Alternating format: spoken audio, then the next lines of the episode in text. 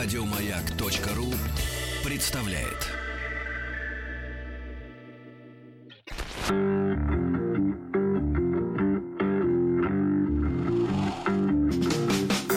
Сергей Стилавин и его друзья. Четверг. Кавердей. Друзья мои, доброе утро. Сегодня у нас действительно четверг. Здравствуйте, Владик. Доброе утро. Прекрасная рубашка, я помню ее. А, бы- Четверг, я думал вторник. Минуточку, минуточку, Раньше гражданин Керби. себя. Мы Ага. с вами теперь будем разговаривать как с прогульщиком, лодырем и, в общем-то, человеком. Лодырь. Знаете, что это такое?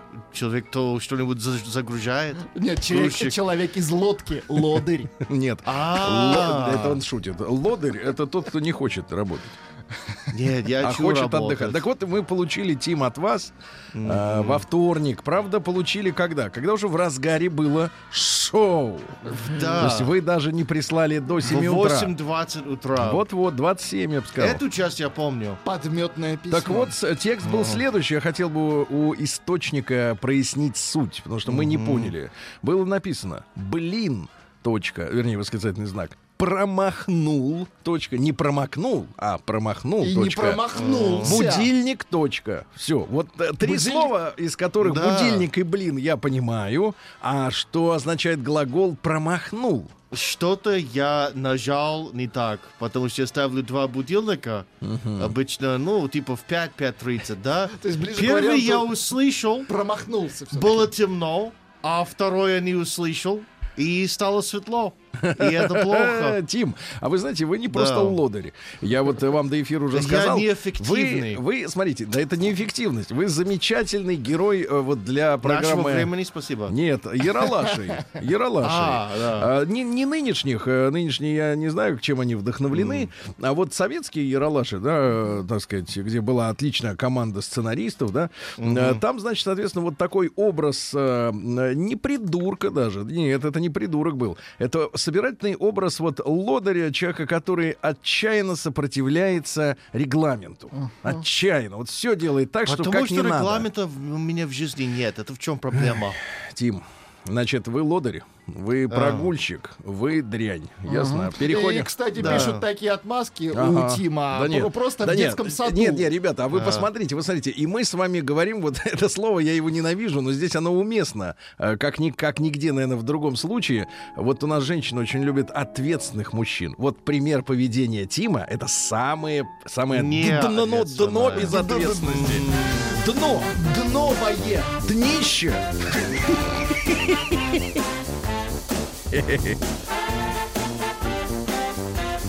Сергей Стилавин и его друзья. Так, ну что же, да- Пишут брехло Да, ну и не очень хорошие, не очень Ну хорошие, без оскорбления, спасибо. Не очень хорошие легенды придумывают в Лэнгли, это все понятно. Ага. Вот, я понимаю, Тим, вы ехали на закладку, правильно? Но не наркотическую, а яды, пистолеты, что там передаете? Настоящая работа. Значит, товарищи, а или помните, как вашего взяли тут под Новый год? Не под этот, а, по-моему, уже под прошлый. Он, значит, э, на хард-диске э, терабайтном э, хранил фотографии документов, секретных объектов наших. А его спрашивают, а зачем тебе вот фотографии-то эти все? Нет, там документов не было, именно секретных объектов. Фотографии, А он ну. говорит, а я, говорит, вот э, застаю в клубе, э, где люди обмениваются фотографиями мест, где побывали, и таким, такой кибертуризм. Ага, сейчас, наверное, чалится, да, кибертуриста. А какая разница, где ему сидеть, правильно, в какой тюрьме? Он же виртуал.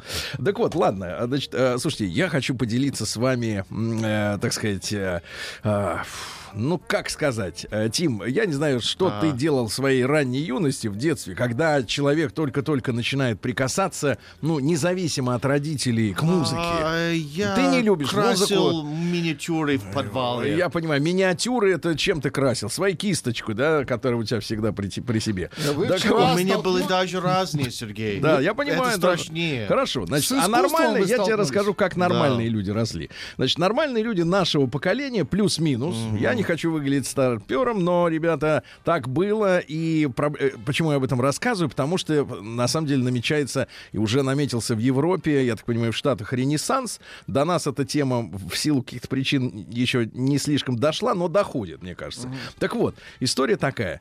М, э, Мы все в детстве, ну, в юности, в ранней, там, ну, начиная лет, наверное, с 12, э, с- ну, мальчишек я имею в виду, конечно, может быть, у девочек было по-другому, но у нас была история. Мы все становились меломанами. Да, да, да, конечно. Магнитофоны, э, Кассеты. переписка, м, Плакаты. записи друг у друга, да, это певцов. это был, групп. это был образ жизни. И, конечно, сейчас то, что мы имеем за, там, за 5 секунд скачать альбом, засунуть его себе в смартфон. Клипы. да, Не, да, ну послушайте, да, Или скачать. послушать через YouTube все. Ну, послушайте, скачать альбом, вот, а, и цифра, э, я чувствую, что цифра, несмотря на то, что она еще не до- набралась до э, вершин своего развития, ну, по скорости, там, по объемам, но, тем не менее, люди уже подсознательно, и это выражается как раз в увлечениях и в хобби, и в ренессансе того, о чем я хочу сказать, я тут познакомился с людьми интересными.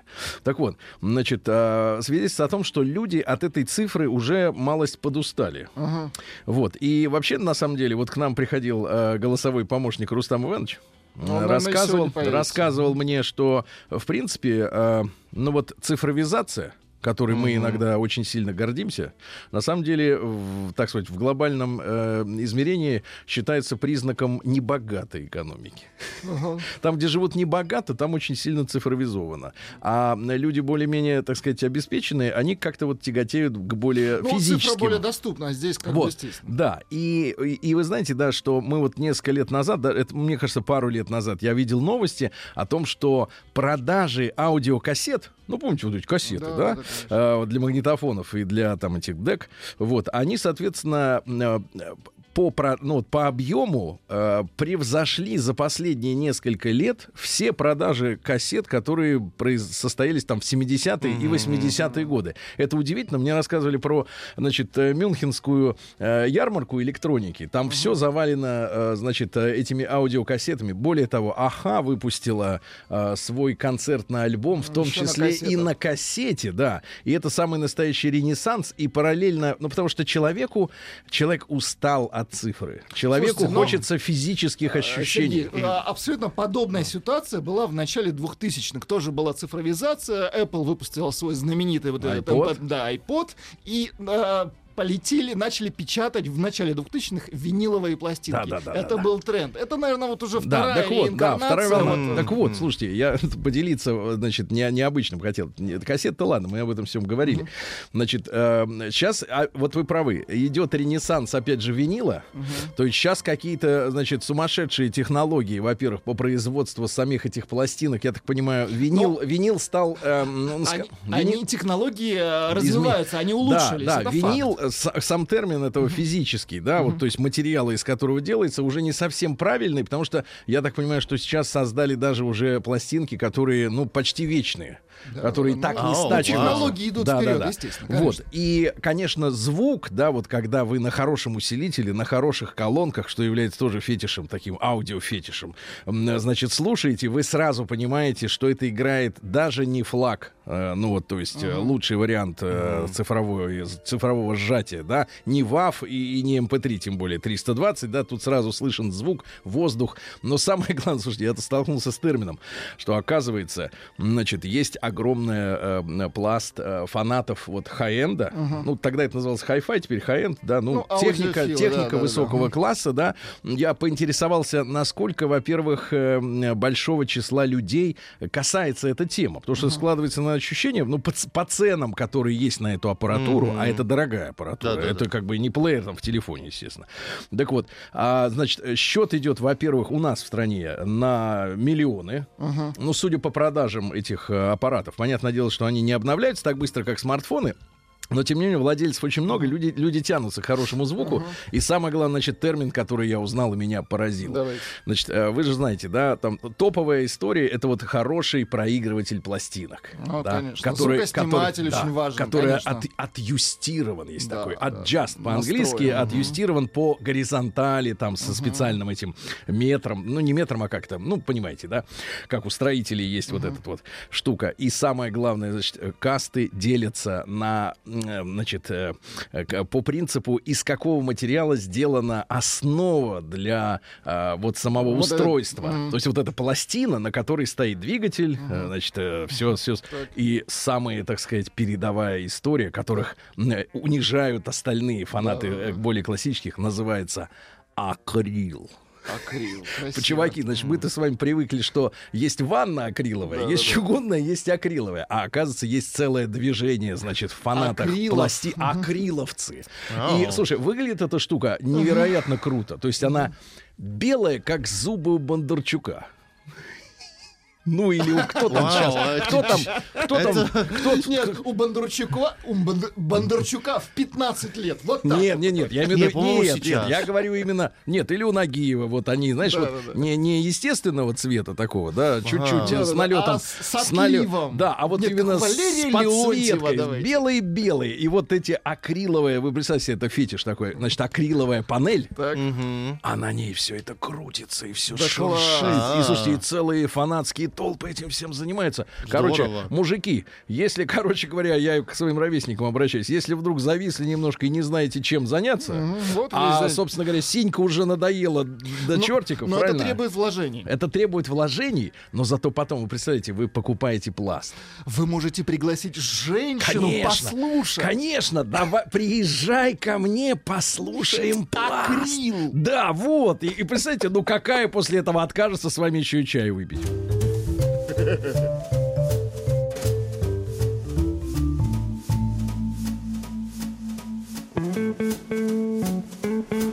Сергей Стилавин и его друзья. Да.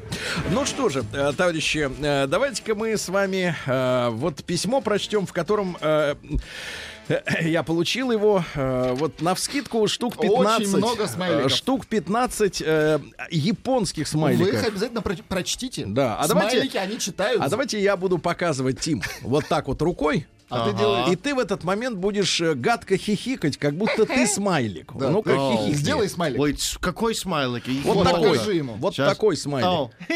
Вот, Вот. давай, я буду поднимать руку, а ты вот делай. Ау, Хорошо? ага, Всё, давай, давай. И так, как говорят э, у молодежи, погнали. Фу, фу, фу, фу, молодежь.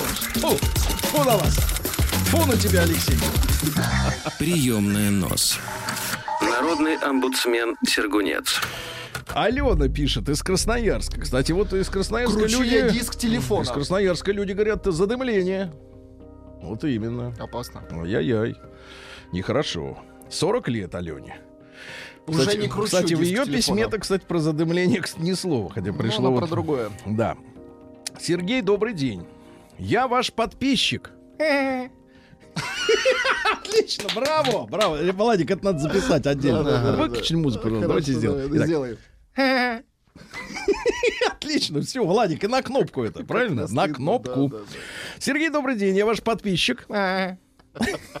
Люблю слушать радио Маяк и читать ваши посты. И очень разделяю мнение насчет роли в обществе мужчин и женщин. Мне кажется, что это мы, женщины, прежде всего ответственны за благоприятную атмосферу в семье и за отношения между мужчиной и женщиной. Она права полностью. короче. Мне, пока мне очень нравится письмо. Сейчас все больше женщин стали это понимать и работать над собой. Не стремиться исправить мужчину, а самой развиваться и учиться больше, лучше понимать все процессы отношений между полами. Три раза. Смешно звучит, но я не филолог. Простите. А я считаю, что по-русски должны писать грамотно и, ну, по крайней мере, понятно. Не только филологи, а любой человек. Сейчас даже одна команда психологов создала школу для брошенных злых мам, одиночек. И переучивают их любить мужчин, себя, своих родителей, своих детей, свою страну, свою жизнь. Пишут, это смех Питера Гриффина. Там есть, э, там есть Maybe. даже курс сексуального образования. Maybe. Это очень смешно, но, как оказалось, для нас, для дурных баб. Представляешь, какой подвиг для женщины вообще сказать про себя, что она дурная баба. Для нас, для дурных баб, это очень полезно. Из результатов. Я была мамой-одиночкой с больным сыном неслушником. Не ну, который не слушается. Работала на износ, чтобы оплачивать съемную квартиру. Бывший муж не разговаривал. А мой любовник, не любивший детей и вообще ответственность, так и говорил, что встречается... А какая может быть ответственность за чужого человека? вот если муж не помогает, так что... Ответственность так и говорил, что встречается со мной ради секса. Безо всяких смайликов, Тим. О, вау. И на большее, чтобы я не рассчитывала. А зато честный, правильно? Честный. Но теперь вот мы собираемся пожениться. О, поздравляем. Нам с ним стало жить очень комфортно, как с другом, как с равным. Он не только уважает меня и любит, но и стал материально заботиться. И вот приглашает в Таиланд. Это не важно, но о многом говорит, если задуматься. Если хотите, э, посмотрите со мной вместе курс. Вот предлагает мне посмотреть курс. Чтобы... это Погодите, вы хотите, э, Алена, чтобы меня пригласили в Таиланд? так письмо- там своего такого добра. письмо. Не, не, не письмо, она просто говорит, что можно исправить ситуацию. Там тысячи злых баб, которые реально начинают становиться вменяемыми. Ну и есть где посмеяться. Спасибо вам за вашу трудовую деятельность и за часто поднимаемую тему отношения полов. Это для многих очень актуально. Вы знаете, Алена, э, э, это замечательно. Телефона. Замечательная история. Я думаю, что мы сегодня заронили надежду. Правильно? Э, Вот. Как говорят некоторые психологи, ну и другие лица, если ты не можешь изменить ситуацию, измени свое отношение к ситуации. В принципе, мы имеем дело вот именно с этим. Пишут э, смех Буратино неврастенника. круглосуточно. Адрес стилавинсобакабк.ру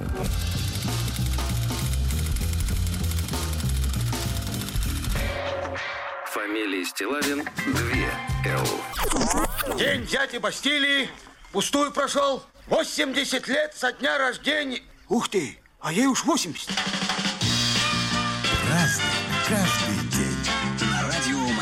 Друзья мои, сегодня замечательный праздник отме- отмечает человечество, уж в одиннадцатый раз отмечает. Вот. А сегодня, э, интересно, Всемирный день, Тим, социальной справедливости. О, Вот ага. как вы, американцы, понимаете социальную справедливость?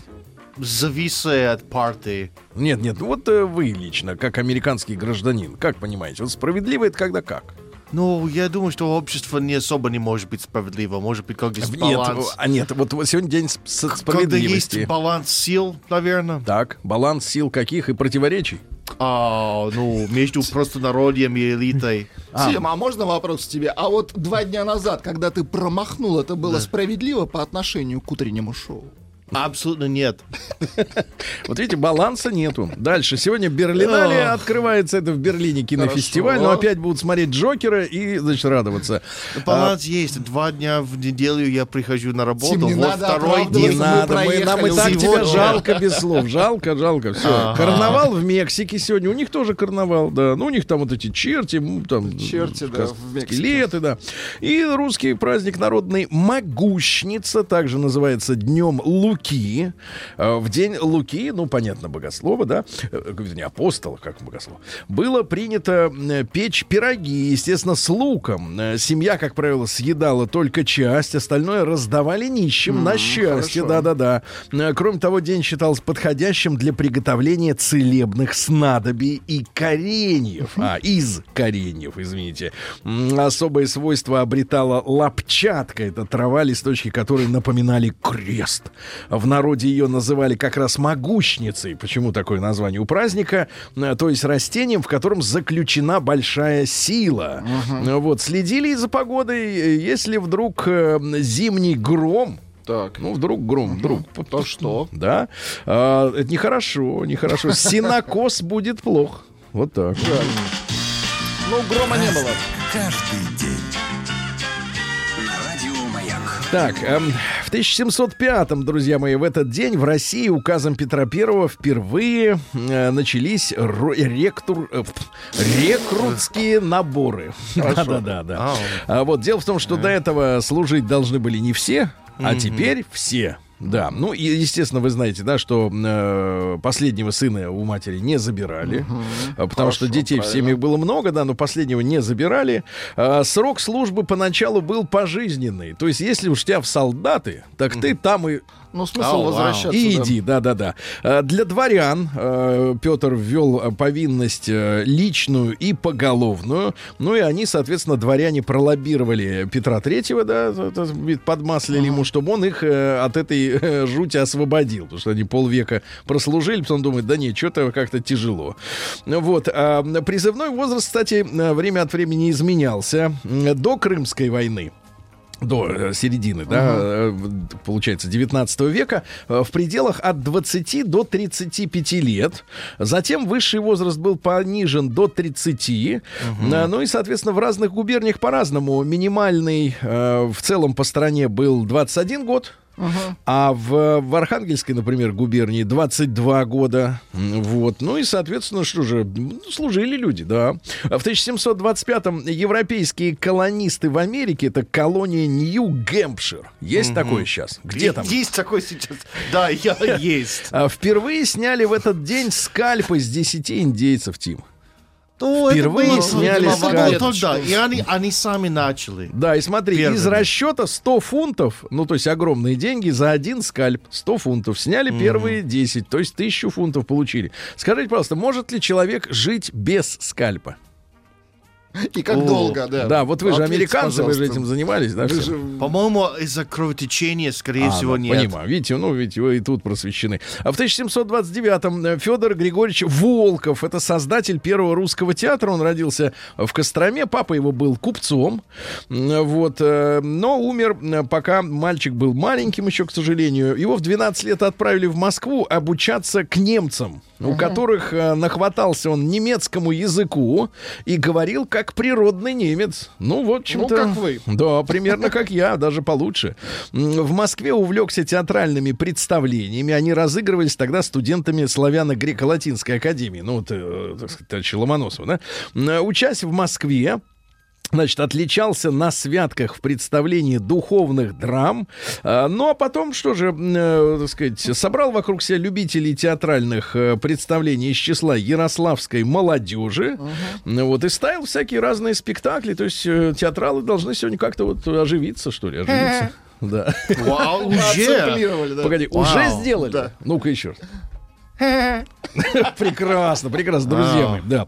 А в 1748-м великий, no. великий русский... Тим, Тим, вам, Жутко звучит. Тим, мы вас всего оцифруем, и все. И все. В Я, 1700 я И ты можешь сам. отдыхать. И можешь спать.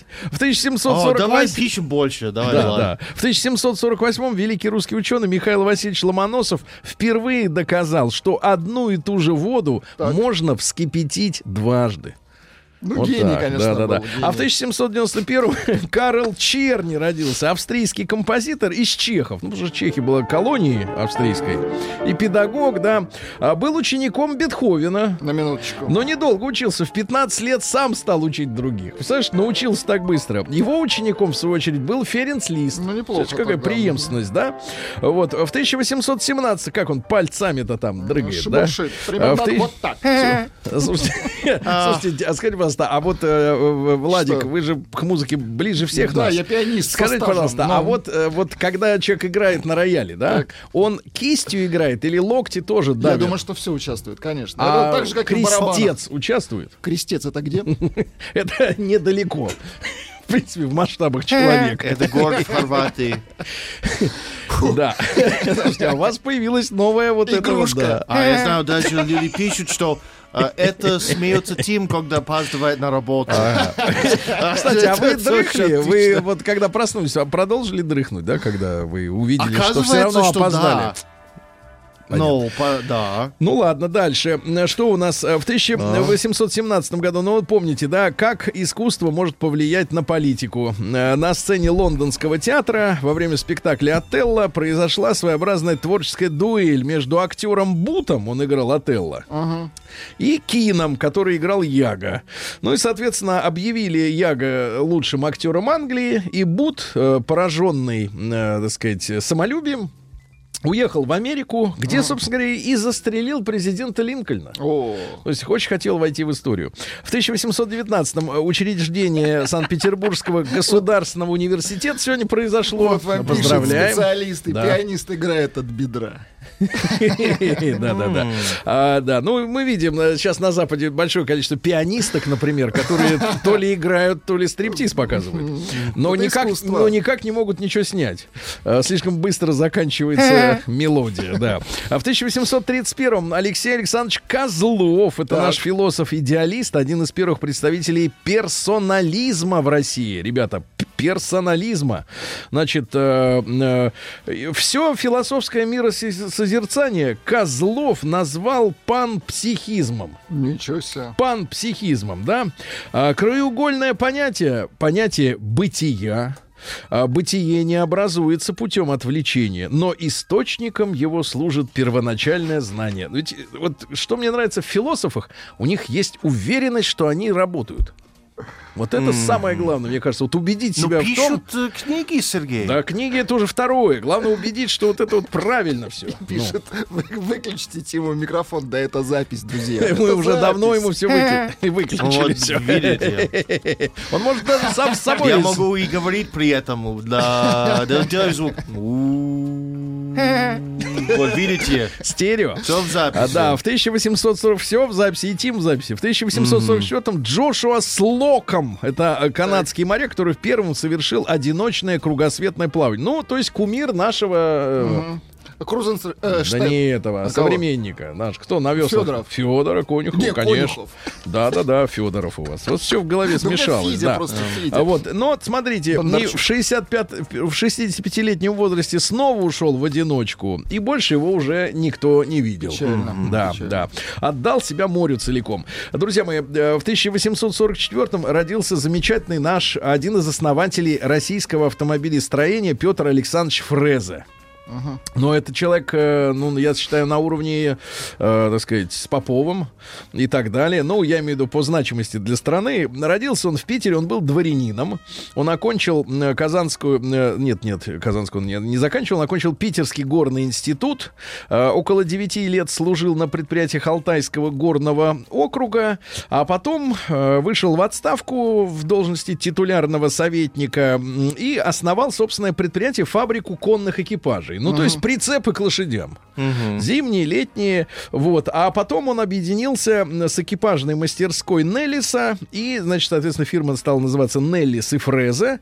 А, вот. И потом ее, э, соответственно, на Всемирной выставке в Чикаго в 1893-м продукция экипажной фабрики была награждена бронзовой медалью. На минуточку. Третья в мире, да? А уже в 1896-м Фрезе вместе с другим э, инженером Яковлевым создали первый русский автомобиль. Все детали, кстати говоря, были изготовлены в России на заводе Яковлева и на экипажной фабрике Фрезе. То, то есть понятно, что по лекалам, как говорится, по идеям э, По иностранным, да. но, тем не менее, все детали. То есть э, полная российская, как это называется-то, э, э, ну, когда вот э, АвтоВАЗ, например, радуется, что 75% Лады Веста, Как они сделаны в? России. Ну, как она называется? Национализация. Это на- называется Локализация, «Всё да. наше». Все Вот наше. А здесь все наше, да. А Конструктором э, первых отечественных электромобилей, которые пошли в серию в 1899-м, был Ипполит Романов. А, вот э, два электродвигателя было на наших э, тачках. Э, э, Каждый из них при помощи цепной передачи приводил в движение колеса. Ведущими были передние. Смотри, мы переднеприводным автомобилям подошли Правильная во второй половине, да. э, во второй половине 20 века. Ну, в целом мир. Ну, Советский Союз вообще в 80-е только годы. Э, Экипаж имел также э, системы торможения, механическую и рекуперативную. То есть, когда тормозились, заряжался аккумулятор снова, да? И разгонялась эта штука до 37 километров в неплохо, час. Нормально, да? Ну, для того, чтобы не успеть притормозить, если что. Первый грузовик э, построили они. В общем, замечательный мужчина, который в конце жизни почувствовал, что, э, ну, как-то это самое, не может тягаться с крупным бизнесом, и в 910 году он продал свою компанию автомобильному отделу русско-балтийского вагонного завода, завод Руссобалт, да, который базировался сначала в Риге, вот, а потом э, на деньги купил небольшое имение в Тверской губернии, и, к сожалению, его не стало уже в 18 году. Но, тем не менее, господина Фрезе мы помним с, с благодарностью. Э, Николай Гарин родился в 1852 Настоящая фамилия Михайловский. Это наш писатель инженер-путеец. Купил за 75 тысяч рублей имение Гундуровку. Так. Нормально? Неплохо. 75 тысяч рублей царскими, представляешь? Ну, это здорово, конечно. А, Вот, общался с народниками, вот, и, так сказать, поддерживал э, революцию, понимаешь, да? Понимаешь? Да, жаль, конечно. Бела Кун родился, венгерский коммунист в 1886-м. Ну, ездил к нам во время революции, расстреливал белых. Вот, да, Все да, нам да. помогали. Все помогали, да, он, Кры- Прибалтика, он, всем э, миром он называется. зверствовал в том числе и в Крыму. И дожил он, как вы понимаете, до какого? До 1907 30. Да, когда и расстреляли. А В 1894-м Курт Пол Рихтер, это американский биолог, который разработал концепцию биологических часов и биоритмов внутри организма. Ты понимаешь, Тим? Да. Этим Вот так. промахнул. Вот ты промахнул свои биоритмы во вторник полностью. Ты смахнул это их. уже делаю несколько Давай, лет. давай так, ты смахнул свои биоритмы на простынь. На простынь смахнул. Фу! Нет, не фу, а вот так и было. Вот, ну и что у нас интересно? И Тимофей Павлович Лебешев, это наш замечательный кинооператор. Такие Да, да, фильмы, как э, «Девушка с характером», «Девчата», «Щит и меч». Очень много фильмов. В 1905 году он родился. Ну, Вот. Ну и Владимир Степанович Шпак в 1909 разработчик нашего ракетного топлива. Потому что там кислорода нет, а гореть должно, понимаешь? День дяди Бастилии пустую прошел. 80 лет со дня рождения. Ух ты, а ей уж 80.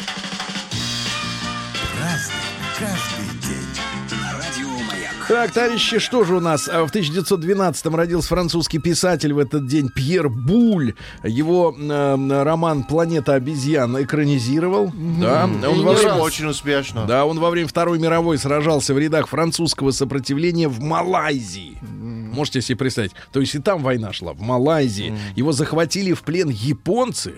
И он сумел бежать от японцев.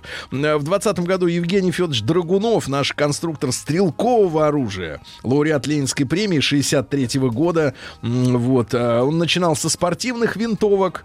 А В 58 году он создал снайперскую винтовку СВД, одна из лучших. Да, потому что бьет далеко точно бьет. Вот. А уже после смерти на вооружение МВД России были приняты пистолет-пулемет «Кедр», это, значит, когда пистолет, но у него большой миг- этот, э, магазин, и он автоматически стреляет, и созданный на его базе пистолет-пулемет «Клин». Очень хорошо. Вот так. В 26 году родилась наша юная партизанка-героиня Зина Портнова. Вот, в 58 году ей было посмертно присвоено звание Героя Советского Союза. Она родилась в Ленинграде, вот, окончила 7 классов, и поехала она на школьные каникулы в июне 41 года к бабушке, которая жила в Беларуси. И тут война, а, немцы очень началось, быстро да. наступали, да, и, соответственно, оказалась на оккупированной территории. И в 42 году она была, стала членом подпольной организации «Юные мстители». Они распространяли э, листовки. А работала она официально в столовой курсов переподготовки немецких офицеров. Она была подавальщицей. Ее подполье послало, да, туда подавать пищу. Ну и, соответственно, во время разбирательств она же подбрасывала им яд. Представляете, рисковала. То есть она подбрасывала в еду немцам яд. И во время разбирательств, желая доказать э, немцам свою непричастность, она лично попробовала отравленный только что ею суп. Чудом осталась жива, кстати говоря, да. Э, Вот. И, но, к сожалению, после пыток ее схватили в декабре 43 года. Она э, возвращалась с задания А Она выясняла причины провала своей организации, ее схватили, э, вот, опознала ее какая-то местная бабка, вот, э, жестокие допросы и расстреляли. Такие герои. В 1932 году Лев э, Троцкий, находившийся в Норвегии, лишен советского гражданства. Он выехал туда, да. А потом говорит, Отдохнуть. не, говорит, в Норвегии холодно, поеду-ка я в Мексику. Э, Да. Дальше что у нас произошло? В 1937 году американский авиаинженер Волдо, это у вас было такое имя, Уолдо. Есть. А что До за имя пор. такое? Просто, А наверное, что-то уменьшительно-ласкательное, немецкое. если как жена его зовет. Сокращен. Уолдо? Наверное, Уолли. Уолли? Как маленький робот. А, как робот. Это да. есть Волда. Так вот, Волда Вотерман завершил создание первого автомобиля, который умел летать. У него из-под брюха Ничего вылезали себе. крылья. То есть это был не самолет, такая. который ездил, а машина, которая летала. летала. Заметьте Ну, круто. разницу. Да, по дороге ездила со скоростью 70 миль в час, но это почти 120, наверное, где-то километров. А летала э, 120 миль, э, то есть где-то 200 километров. ну, круто, Да. А, Вадим Валентин Чалисов в 41 году кинооператор «Вокзал для двоих», э, э, «Жестокий романс», Ну, «Забытая мелодия». работал. Да, да, да. В 43 году на кукурузном поле в Мексике начал формироваться вулкан Парикутин. Парикутин. Парикутин. А Крестьянец, крестьянин Пулида на своем принадлежащем ему э, кукурузном поле в этот день заметил дырочку размером 7 сантиметров, откуда, соответственно, под напором валил дым. И уже, посмотрите, к 20 декабря высота вулкана составила 299 метров. То есть просто на ровном месте на, поле вырос да. вулкан. Он, кстати, извергался до 52 года, 9 лет. А крестьянин, у которого вулкан забрал весь участок земли и разрушил его дом, Да. ну, то есть он поднялся же из-под земли, а, продал э, фанату вулканов, э, художнику, который вот а, рисовал это все. Да, за- Здорово. занятно, да, занятно. А дальше, что у нас интересно? В 62 году первым американцем, который облетел Землю на космическом корабле, стал Джон Гленн. То есть у американцев же, Джон сказать, Гленн родился в Огайо. да, он был в скафандре из, из фольги. Потому что они тогда верили, что это опасно. А потом уже перестали фольгой обматываться, потому что Не летать, летать перестали. Да, да, Ян Браун, британский музыкант, лидер группы. Stone Roses. Модно было тогда, да. Это когда? Ну, это, наверное, конец 90-х, начало 2000-х. Модненько, А, да. В 98 году его приговорили к нескольким месяцам э, тюрьмы э, в Манчестере за дебош на борту самолета. Да? А, Когда вышел оттуда, сказал, что в тюрьме видел наркотиков больше, чем в родном дискоклубе. Вот такая вот атмосфера у них там, да. Александр Гаревич Гордон родился сегодня. Слушайте, я так рад за человека. А, Всё у он него же- хорошо, да? Он же женился на прекрасной девушке. Да. А у него детки хорошие. Ну, наконец-то. Я, я рад за человека, потому что вот, ну, надо. Когда-то счастье должно постучаться в жизнь. А, В 64 году в тот же день родилась Наталья Валерьевна Гулькина. Есть Да у вы нас? что, Да, есть, конечно. конечно. Современная. Не могу расслышать, поют или нет. А, Плохой Значит, микс. в 66 году э, Синди Кроуфорд родилась, американская топ-модель. Ну, такая, она э, мужиковатая, честно говоря, стала в последние годы. Такая крепкая Ау, какая-то ну, всё, ну, да. По-моему, А, он- да. ей под 60. или- Да, да, под ш- 66 года она. А, так вот, да. но, значит, история, карьера как началась? Ну, Многие девушки спрашивают, как мне стать моделью? Надо играться с початком кукурузы. Вот ее первая фотосессия была, она игралась э, с початком. Тут да. можно заиграться, женщине. А, детей, кстати, рож- рожала дома. э, у на- из- ну, у них, у многих актеров свои взгляды на, в общем-то, круговерть э, процессов в природе. Сегодня, конечно, друзья мои, тот день, когда мы в очередной раз вспомним Курта Кобейна. Да вы что? До сих пор не ясен вопрос, как застрелился человек, правильно? Ну, До в сих пор не- случае, не ясен. да. Да, значит, какие... Героином. Да, какие цитаты? Э, Пер, быть первым это все равно, что быть шестнадцатым. Разве что больше людей будут целовать тебя в зад. Юморист. Вау. Да-да-да. А, Да-да-да. Никто не, умре- не умрет девственником, всех поимеет жизнь. Да, Ну, философ, философ. А Юленька Волкова, участница поп-дуэта «Тату», которая красивая. Который с губами. Да, да, да, да, да. Ну и э, в 2017 году, вот представляете, как бежит время, ребята, в этот день не стало нашего замечательного дипломата Виталия Ивановича Чуркина. Э, прямо на рабочем месте, к сожалению. За день до 65-летия в Нью-Йорке не смогли спасти. Такая вот история. А, вот что вам пишут. Про Ломоносова набулькал, круто заварил, про Ломоносова промахнул, знатно зачесываешь, ну, победило сообщение «Кучеряво кладешь».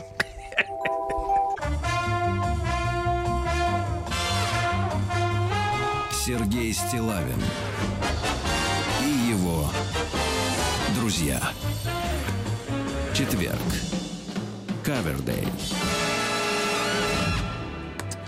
Да, вот такая музыка, ребята. Э, Скажу вам, Ну, как скажите, эта да, вещь название. называется. А. Владик нашел замечательного джазового Коллега- Да, это пианиста. замечательно. Ага, да. Да, да. значит, это Больно. Скотт Брэдли, как Брэдли Купер, только Да, по-другому да, да. И пишется. его товарищи. постмодерн дюкбокс. Если кто не узнал, это Да. был Джордж Майкл. А в оригинале.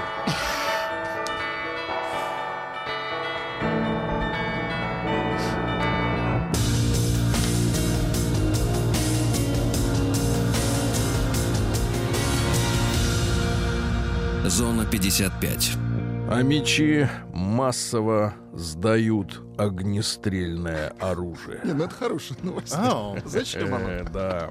Они продолжают сдавать стволы в Росгвардию. Стволы на снег. Нет, стволы финки. стволы финки на На снег, а на черной скамье. Вот это вот, да.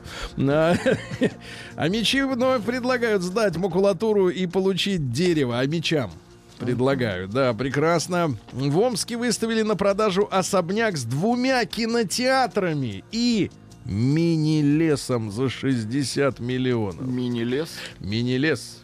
Да. А, а мечи недовольны автомобилистами, хотят перегородить дорогу своих домов. Надоели, ездят, дудят, жужжат. А Мич хотел купить на 23 февраля автомат Калашникова. Те сдают, а этот хочет... Ложи финки А на это снег. оборот, оборот стволов в Омске. Калаши финки на снег. Да-да-да. Холощеные тоже на снег. Значит, э, в Казахстане открыли все дороги в Омск, кроме одной. А, Да, а бичи едут э, в маршрутках как сельдь в банках, да. А, В Омске, в Омске рука дрогнула. В Омске кондукторы исчезли без объяснения причин, просто исчезли и все. В Омске омские дети не открывают двери волкам. О, молодцы. Ну, это хорошо. Да-да-да. Дальше. А мечам предложили чистить снег на улицах вместо того, чтобы делать селфи в качалках. То есть физический труд настоящий лучше, должен быть, конечно, да. А, ну и еще пару сообщений. В Омске потратят на тротуары 100 миллионов рублей. И на тротуары, ну, в смысле... Ну, то есть с дорогами они завязали, теперь на Нет, тротуары. разобрались. Да. Разобрались, да. Ну и смотрите, да, э, омские депутаты скоро пересчитают улицы, которые нужно вывести из тьмы. Хорошо. И, наконец, Амич, это просто вот э, Омск народный. Амич украл три дорогие урны, сдал их на металл и напился водкой. Сергей Стилавин Как-то странно видеть и вас. его друзья. Смех есть, а рот закрыт. А, внутри я смеюсь. Да, да, да.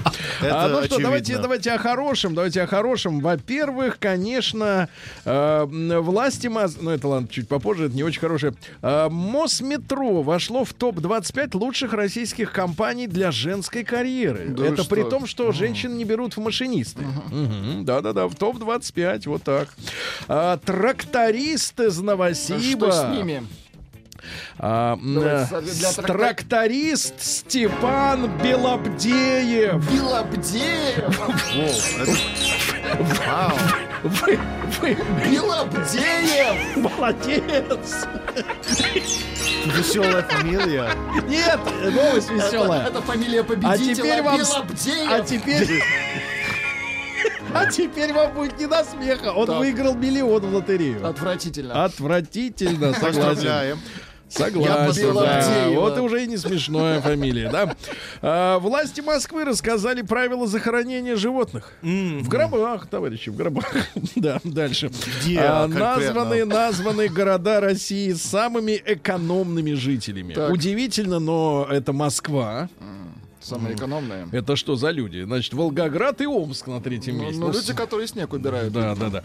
А, депутат Госдумы попросил транслировать заседание парламентариев и в уборных, потому что Ну, во, хорошо, во время да. обсуждения люди хотят быть в процессе. Ну, чтобы ничего не пропустить. мне кажется, аудиотрансляция должна быть везде. Да, сейчас вот система умных э, акустических, э, так сказать, устройств есть. Я тут знакомился, э, показывали одну систему. Короче, весь дом уставлен акустическими, ну, там, приборами, колонки какие-то, да. И все это связано друг с другом не через интернет и не проводами, а по специальным каналам, грубо говоря, они обмениваются друг с другом э, на спецчастоте, то есть не задействован ваш интернет, он даже не нужен. И вы можете во всех помещениях, например, одновременно слушать с разной громкостью, например, музыку. То есть когда весь дом Ну, подзвучен. прикольно, да. Прикольно. И в туалете в том числе, конечно. А, жители Красноярска предлагают поставить памятник ветру, который разгоняет сни- э, смог. Это хорошо. Да-да-да. А, активист Самусенко запустил петицию с просьбой поставить в городе памятник ветру за то, что... Может привлечь Белобдеева с его выигрышем. Миллионом, да, значит, за то, что разгоняет, да. Ну и, наконец, давайте два самых главных сообщения. Можно пострашнее музыку? Конечно. Во-первых, в подмосковных лесах проснулись шерстяные каннибалы-пьяницы. Так называют гусениц коконопряда травяного из-за того, что эти махначи поедают очень много, очень много жидкости. Вы представляете? И, наконец, самая главная новость Давайте. из Саратова. Да. Саратовцы. Ребята, я даже не знаю, как это вообще, вот как объяснить мне самому Есть себе. саратовцы, а есть махначи. Это другое, это в подмосковных лесах. Итак, Владик, Да. саратовцы сдают на переработку ведрами секс-игрушки. Ведрами сдают. Интересно, я думал мешками. Наука брат. А И что жизнь. махначи-то? Это, по-моему, связано. Да. А медики назвали пять причин есть по утрам сало. Первая по утрам причина это ты. Игорь Николаев поет. Да, ага. Так, а пятое? Короче, а пятое ты. Значит, короче, надо есть сало по утрам. Хотя, Да мне ладно. кажется, не мало у кого рот раскроется есть такое. сало. А, Саранчу превратили в киборгов-саперов. То есть они ходят и взрывают мины. Это С собой, с собой взрывают. Ну, потому что они железяку на них надели какую-то. А, недостаточное потребле- употребление воды ук- крадет 2 часа сна. То есть, если вы будете пить в меру, а, ну, сколько вам надо, то Будете спать хорошо. будете спать лучше на 2 часа. Яд гремучих змей является эффективным болеутоляющим средством. Ничего себе. Ну, в принципе, э, все проблемы, мне кажется, может решить одна порция яда гремучей. Все, и налоговые, и вот проблемы с документами, Да, все все. решается. А как у шизофреников и наркоманов, э, вот так описывают э, после анализов, так сказать, спектрограммы, я бы сказал так, МРТ, МРТ-граммы, а, мозга, зависимых от гаджетов людей. То есть мозг э, тот человека, который зависим от гаджета, работает так же, как у шизофреника и наркомана. Прибор для выявления поддельного вина разработали в России. Очень хорошо. хорошо. Значит, э, он определяет, есть ли там э, э, красители искусственные, ну, всякое фуфло вот это, да, за что хотят взять деньги, как с нормального вина. У человеческой кожи обнаружили способности мыслить. Да вы что? Да, кожа тоже может мыслить, А, Тим. Тим, думай кожей. Да, думай, как кожа. А, к сожалению, Владик, в жизни мужчин мы это часто делаем. Да. А, да, да, это да. как мы живем. Скажите, пожалуйста, а у вас вся кожа в сохранности? Или вы, соответственно, вот часть мозга у себя, так сказать, да. А, физикам удалось э, научиться управлять следами от капель. То есть, когда вода высыхает, иногда остаются капли. Они научились управлять этими каплями. Западные ученые назвали пять э, советов по сохранению и укреплению отношений. Значит, девчонки записывать. Первое. И мы на ней остановимся, потому что все остальное мутата, и мы с этим знакомы хорошо. Первое, наконец-то честно сказали. У отношений между мужчиной и женщиной. Надо через Через- щербину через, пропустить слюну. С женщиной. Должна быть конкретная цель. Не- нельзя вот так вот просто с- встречаться с кондачка, понимаете? Бесцельно. Надо встречаться зачем? Зачем? Ну, например, шуба, сапоги. Ну или за коммунизм. Или, э, так сказать, семья крепкая. Ну, какая-то вот должна... не- Нельзя просто так вот, да. Ученые рассказали, как можно, когда можно заниматься э, близостью после сердечного приступа. Так. Ну, то есть вот Это- Леню это нашего информация прихва- для. Леонида, Леня, давайте. через две недели. А, Э, то есть уже можно Можно, начинайте. Значит, создан японский смартфон, который не позволяет пользователям делать голые селфи. Если смартфон видит грудь, он блокирует фотку. Ну, и да, ну, и, наконец, хорошая новость. Просто представьте себе, как это Круто. выглядит. Просто сейчас воображение включите. Ученые создали робозмею, робот-снейк, Да. которая ходит по лестнице с зигзагом. Ходит. Ходит по Змея. лестнице. Змея ходит. Ходи, змеей. Новости Лошадью капитализма. ходи. А, гигантский летающий таракан поселился на кухне студента Баргава Чавда. Баргава Джавда. Да, и оставил его без еды. Сожрал ужин, представляешь? Вот так хочется есть. Да, Пожалуйста. товарищ таракан, улетайте, пожалуйста. Мне очень хочется есть. Э, Девушка э, заявила, что к 28 годам переспала со 130 мужиками. А вся проблема в том, что э, получила в подростковом возрасте травму из-за развода родителей. Вот как может сказаться на человеке. понеслось. И понеслось, да. А, Подростки угнали, подростки угнали два Ламборгини Урус. У нас есть представители этого бренда э, прямо из магазина и устроили из них паровозик, друг в друга врезались. А, На сайте британской королевской семейки, э, семьи, простите, нашли ссылку на китайский порносайт. А молодой муж э, сбежал в чужой стране от 46-летней Клэр Алькантара. Ну, это кожа, которая отделывает потолок у автомобиля А, черный. Так вот, она познакомилась на сайте знакомств с мужиком на 12 лет ее младше. Убежал со всеми чемоданами и деньгами. Какой молодец. Видишь, как с молодыми-то. В Англии врачи смогут не лечить пациентов, которые проявили к ним, к врачам, расизм или сексизм. Неуважение. Не, ну а в Латвии давно уже не лечат тех, кто говорит по-русски. По-русски. А пациентка из Великобритании сыграла на скрипке во время открытой операции на мозге. Ничего себе. Но это тест такой был, понимаешь, чтобы не задеть, э, так сказать, не, тот, э, не ту область мозга. Да. Вы дайте играйте, а мы вам будем вскрывать. А, ну и, наконец, э, это гениально. Китайский спортсмен пробежал по своей квартире а, за 5 часов 50 километров. По квартире он ладно? сделал 6250 кругов. Да. Мне кажется, кстати, что Вячеслав может пробежать один круг. Россия криминальная. А длина будет той же, да. Да, да, да, да, и в Риме. Э, В Челябинске, представьте, подлец какой, задержан грабитель, который у бабушек выдирал серьги из ушей. Ну, Какая мразь ты, мразь. В окрестностях парка отдыха имени Гагарина. Представляешь, какая сволочь. У 81-летний выдрал серьги золотые с этими, с брюликами. Эх, что за люди. Э, Курянин на велосипеде украл больше двух центнеров зерна. Центнер 100 кило. 200 килограмм на велосипеде человек упер, ты представляешь? А Врач из Петербурга требует от пациентки компенсацию в 350 тысяч рублей за негативный отзыв в Инстаграме. Нормально? 350 тысяч. А калининградские полицейские разыскивают вора с залысиной. Да, это тот, который лысый, но зачесывает. Не как у Федора Сергеевича. Вот, вот Федор Сергеевич красавчик, а вот эти, которые зачесывают, не очень. В Ростовской области полицейские сколотили банду из бомжей и алкоголиков и управляли ими. Они украли контрафактные сигареты на 7 миллионов Вот рублей. упыри, а. Вору вора. А, значит, они крали терминаты по оплате сотовой связи и, самое циничное, не брезговали даже стиральным порошком. Новосибирец незаметно украл мясо на 3000 рублей и съел Так. его. А В Москве обманули бабку, обещали развить ее страницу в Инстаграме 180 тысяч рублей убытка. А Дальше в Башкирии молодые люди прокатили своего приятеля на багажнике машины и прикрутили его скотчем.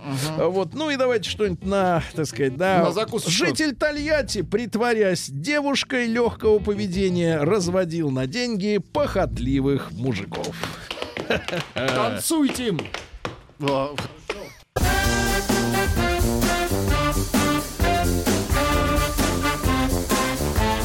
Сергей Стилавин и его друзья. Четверг. Кавердей. Друзья мои, очередной скандал, очередное недержание слов внутри рта. Э, Значит, муж певицы Нюши Игорь Сивов Красавчик. назвал, цита- цитата, неудачниками тех, кто не может купить себе брендовую одежду. Люди в социальных сетях возмутились.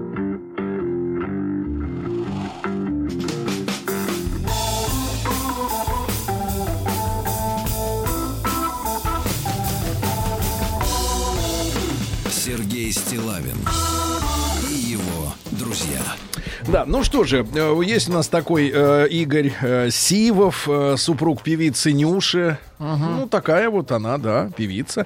Э, Бывший чиновник, кстати, исполкома Казанского.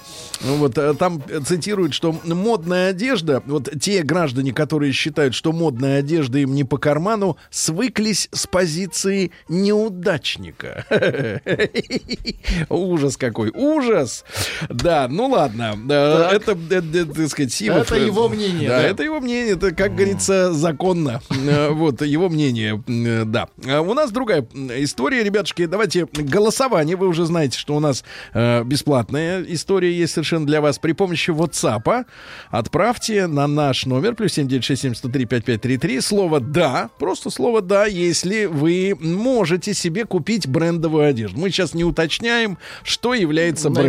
Да. Для кого-то и Абибас бренд. Для кого-то и Саламандр. Нет, а Да. некоторые считают, что Саламандр. Баленсиага, например, фуфло. Ну вот Да. есть и Ну, такие это люди. да, да, конечно. да, да. А, пойди, кстати, в магазин, найди не брендовую.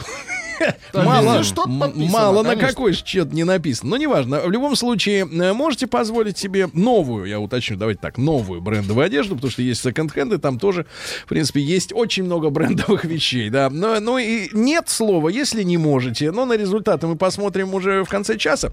А давайте мы, э, ну, понятно, э, Сивов, конечно, заслуживает, так сказать, нашего внимания, но не настолько. Давайте в целом поговорим вот о чем. Помимо эмоций, об этой, о- об этом это, товарище, да, который связан с ним. Э, Главная тема сегодня это, а вот какие признаки действительно неудачника вы можете Яркие признаки, определить? Да, ну, э, одно из самых... Теперь э, я знаю, почему я был приглашен на работу сегодня.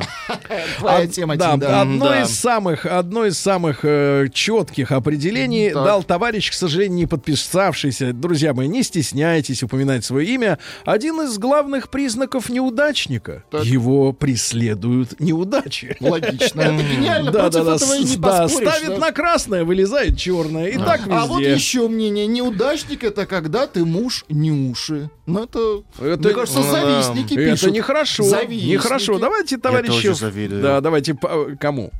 Нюша?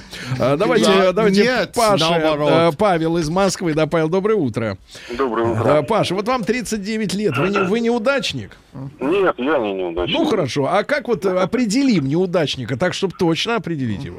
Ну, это такой вопрос очень, не знаю, скользкий. Что значит неудачник? Вот, э, допустим, что-то у человека в жизни не получается, да? Да. Но ведь не может быть, чтобы все не Ну, получалось. кстати, не получается на хронической основе, видимо, да? Ну, может быть, надо просто поменять э, или не заниматься тем, что не получается. Мгм. А вот он, Вот. нет, смотрите, неудачник это попробовал, не получилось. То попробовал, опять не получилось. И вот все из рук валится. Ну, это много чего можно попробовать. Да. В мире-то много чего есть. Тут Да. как бы останавливаться-то не стоит. Да, ну, Вот. А по поводу брендов, вот если можно, я скажу такой момент. э, Был такой фильм э, Generation P, очень интересный. Там э, вот по поводу брендов, вау-эффекта, вот этого всего очень хорошо было сказано. Если будет людям любопытно, вы посмотрите. Ну, понятно, Пелевин тогда эту тему говорил, да. Да, да, да. П- Понятно, да. Из Кемерово. Я конченый неудачник. Так, вот, еще бывает ничего хуже себе. неудачника, бывает только конченый. Работаю всю жизнь как лошадь, но не могу себе позволить даже отпуск раз в пять лет. За 40 лет ни разу не был в отпуске. Ай-яй-яй. Пишет Андрей, 45 лет из Новокузнецка. Вот, понимаете, да? Пожалуйста. Вот А, неудачник это тот, кто недоволен своей работой, но ничего для ее смены не делает.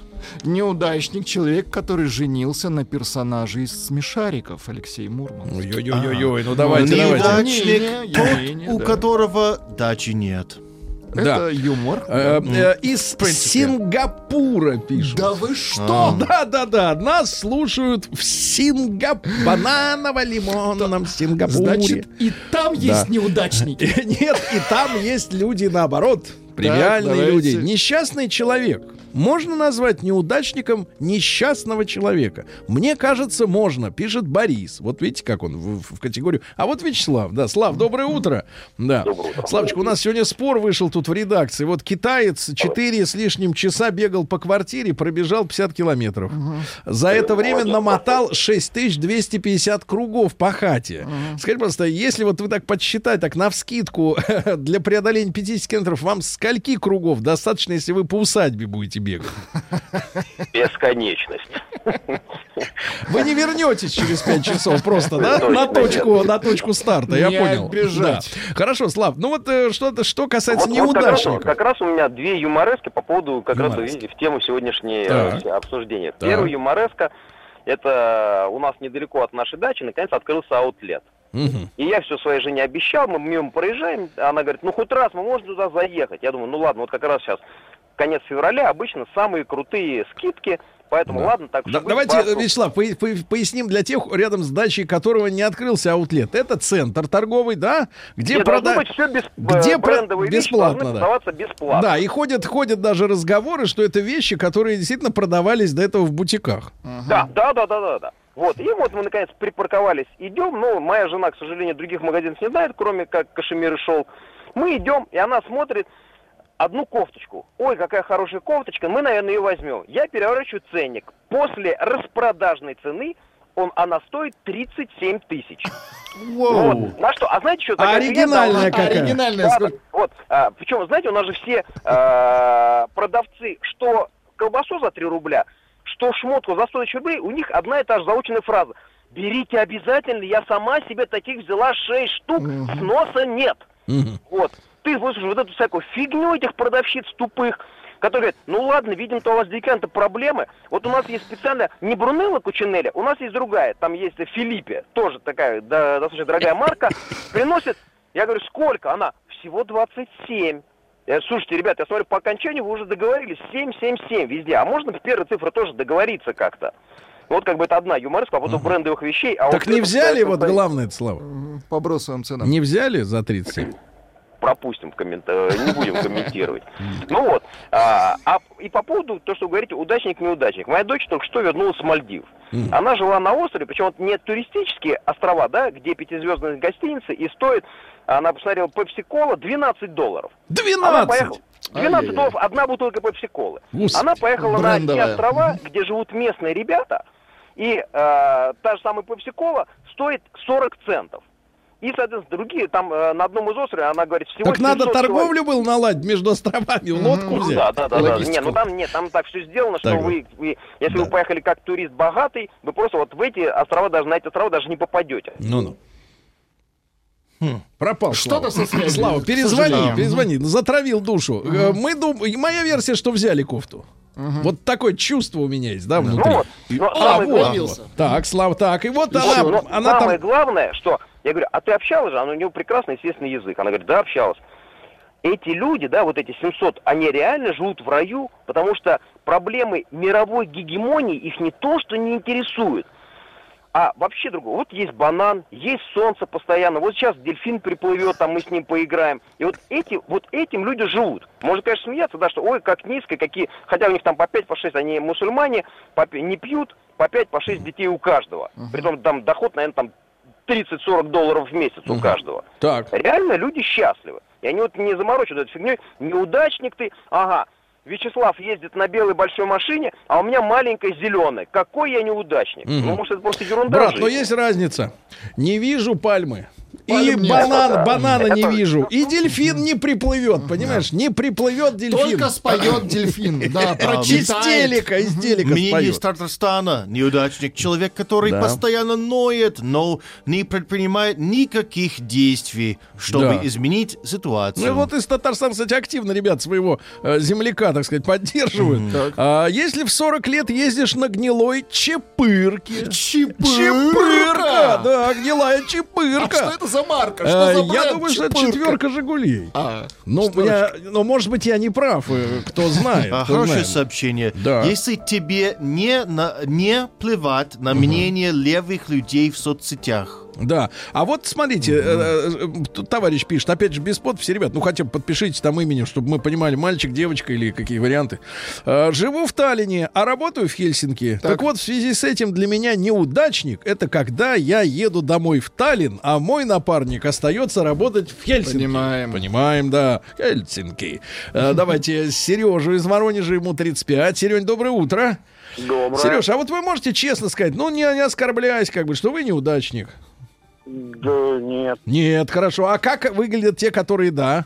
Ну вот те, которые, да, у меня брат Так, троюродный, он лежал в больнице, когда у него была сломана нога. так. Его выписывали из больницы, он вышел зимой, подскользнулся на ступеньках больницы, сломал себе руку. Это подстава, да. Да, а потом еще через неделю упал, опять же, А, тоже да, да говорят, вы что? нос. По второму разу. Нос!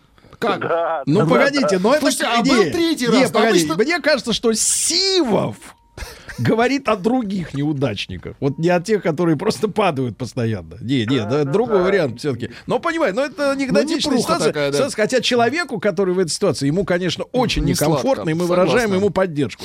Давайте Андрюшу из Питера. Андрюша. Шалом, товарищи. А, разведенка. И тебе не хворать.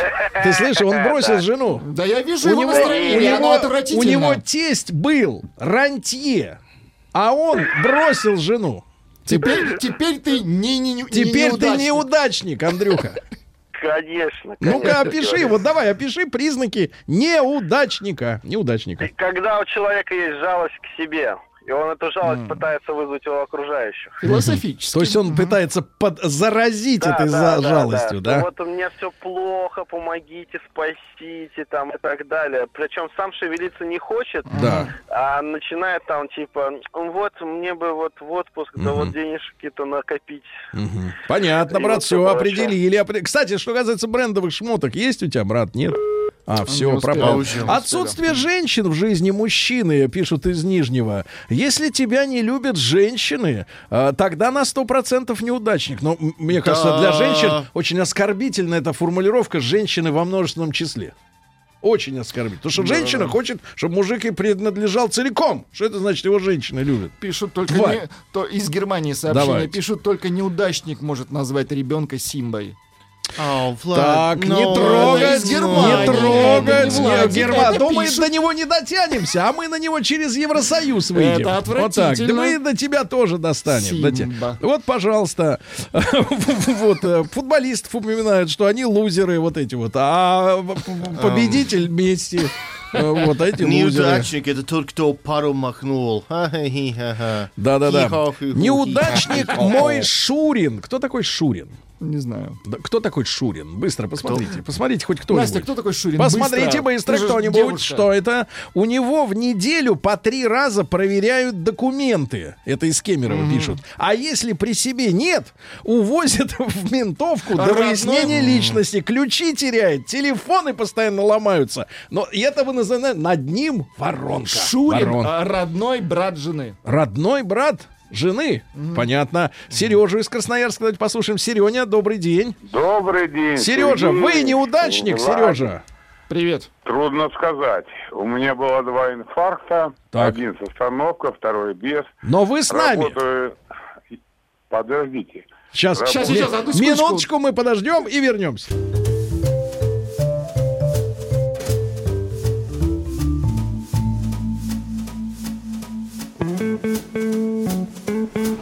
Сергей Стилавин и его друзья. Друзья мои, ну что же, э, Сергей из Красноярска по техническим причинам Да, мы вот попросили я- его подорать. Сереж, так вот ваше, так сказать, мнение, да, пожалуйста.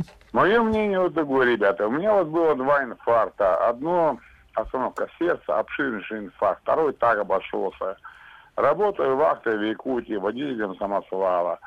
Ну вот удачник, неудачник, это в моем мнении вот это разные понятия, понимаете, что? Э, Потому что вот у меня вот Волга стоит моя беленькая и под окном. Да. 3110. Красивая, хорошая, все.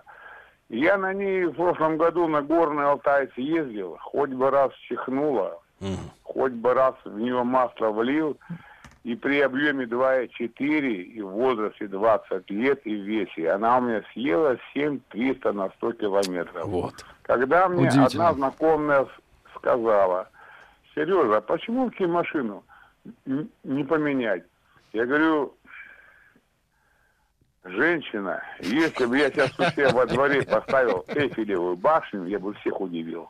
А вот Понятно. вот Да, никого. да, да. Вот, но это специальный звонок для гражданина Сивова, чтобы немножко понять, что как.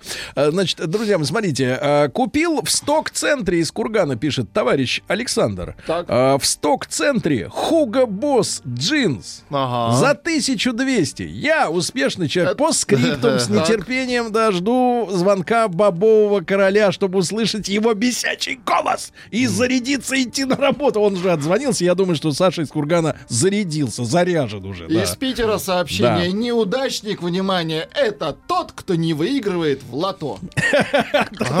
Значит, э, да, из Татарстана товарищ э, его, значит, ну, мужчина пишет, к 40 годам спился напрочь. Нет ни семьи, ни денег, ничего. О, меба. Ну, это типа омега, но по-другому, да. Э, Я ношу брендовые кроксы.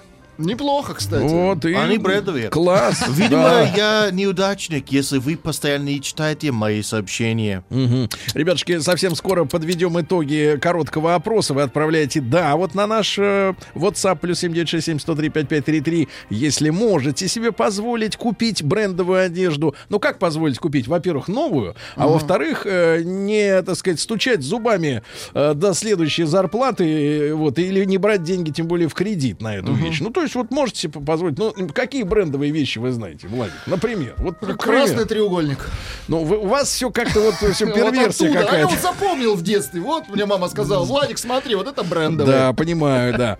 А, Ну а вот. что мы будем рекламировать? Все, Ну, понятно, вот из Уфы Конечно. Руслан пишет, я не покупаю одежду, я ее произвожу. Неплохо. Ну, вот видите, произвожу, А хорошо. вот еще отвечает человек, «Э, могу себе позволить купить брендовую одежду, но не покупаю из принципа. Да, может, но не хочет. Да. Вот смотрите, а вот уже товарищ хвастается из Питера. давайте. Здоров! На мне, а теперь внимание, ботинки Эко, пуховик Труссарди. Неплохо. Джинсы Армани и самое главное мерзость. Носки Ральф Лорен. Чувак, с клюшкой. Ты понимаешь? А у него носки Ральф Лорен. Отвратительно. Сволочи, а, разгулялись. Давайте Эдуарда послушаем из Москвы. Эдуард, доброе утро. Да. Добрый день, добрый Эдуард, день, ребята. будет признание в лузерстве, в том, что, так сказать, вот, э, так сказать, как-то, как по-русски-то получается, э, неудачник. Неудачник, неудачник, да. Ну, ребят, я думаю, что это такое временное понятие. Человек может временно находиться в этом состоянии. Мы Вот все тут касается- временно. Э, Черная полоса вы имеете в виду? Да-да-да. Да, черная полоса, да, да, ты, получается, черный неудачник. Вот Да. у меня был случай, я после соревнований, ну, ну, меня везли в реанимацию на скорой, не могли от на финише откачать. Повезли в реанимацию в Питере на марафоне «Белые ночи», и машина попала в аварию. Скорая, скорая попала в аварию. Пришлось вызывать другую скорую, пострадал еще врач. подозреваю, я тогда был фатальным неудачником, и вокруг меня заразились тоже все, потому что доктор пострадал. Ну, в общем-то, я выжил в этой Но- пузырине. Но мне нравится ваш оптимизм уже вот Ну нынешний. да, да. вы не хорошо. И вот так улыбался, и смех хороший. Не то, что, у как Тима. у Тима. Нет. Это не у меня, это один из Да. вариантов. Да, один из вариантов, конечно. Играли в футбол. Вдруг повернул г- голеностоп. Ага. Приехала скорая. Так. Пока он скакал на одной ноге до носилок, вывернул второй голеностоп. Вывернул. Да. Пока Да. скакал. Пока скакал. И все, и все, обездвижен. Москва. А вот смотрите, Дима пишет. Самая главная удача в жизни — это удачно жениться, чтобы при этом тебя еще и любили. А брендовые шмотки и у бомжей есть. Путь хоть и сильно поношенный. Вот такая позиция. Смотрите, как хорошая, да? Чепырка пишет, что это 14 модель. Ну, «Жигулей». 14 или четверка, это, в общем-то, без... между ними пропасти нет. А что это вы крест Нет, нет, я говорю, что обе приличные машины, и та, и другая. Большинство пользователей инсты, это из. Москвы, лайкающие чужие посты, так, или иначе понижают уровень в себя и тем самым чувствуют себя неудачниками. Но э, при условии, что посты это не как у меня, так сказать, со здоровой Ну, критикой, поводу а с, девками. чужих постов, лайкание своих постов хуже. И своих комментов, да, да, да, да, Пост да. с девкой. Да, пост Ага. с девкой, да, да, чтобы она там выкаблучивалась вся, да, извра... А, да, ладно. А вот неудачник — это лентяй, которому ничего не надо в этой жизни. Я их называю диванными войсками. Ну, человек лежит со смартфоном, да, в одной руке смартфон, в другой пивас, и он, соответственно, бьется за правду. Это логично. Э, неуда- Неприлично, ну. да, неприлично. Вот после звонка Вячеслава, я напомню, звучала цифра 37. Ага, и это и не это ваш возраст, скидкой, и это не это со ваш возраст, да, скидкой, из да-да-да. Новгорода э, Великого. Чувствую себя неудачником. А, Наберите лучше пьющего таксиста из Подмосковья, из Реутова. Он работает. Хоть немного хочу поднять самооценку. Видите, на, на других выползаем. Ну и теперь э, результаты. Давайте. Давайте посмотрим на результаты. Обновляю еще раз наше э, голосование. Ну, посмотрите, 42,5% э, нашей аудитории может себе позволить э, брендовую шмотку. Ну, хотя бы одну, ну, хотя бы брючину. Вот. И 57,5% э, нет. К сожалению, Нет. нет. да. Э, да, ну вот такая вот так, така- такова жизнь. Э, хочется сказать э, Игорю все-таки Игоряше, э, который все это замутил, что, конечно, вот нехорошо, нехорошо работая вот как бы все-таки для народа, Ну да. ему народу как бы вот так вот поплевывать немножко вот Ну в лицо. де- вообще делить людей Да, на делить на тех и на этих, это да. плохо. Это вот с- Игоряш, это стыдно, мне кажется.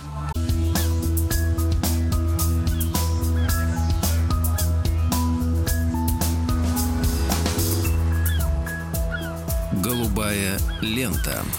Ну что же, надеюсь, э, в последние мгновения жизни Титаника музыканты играли по-другому.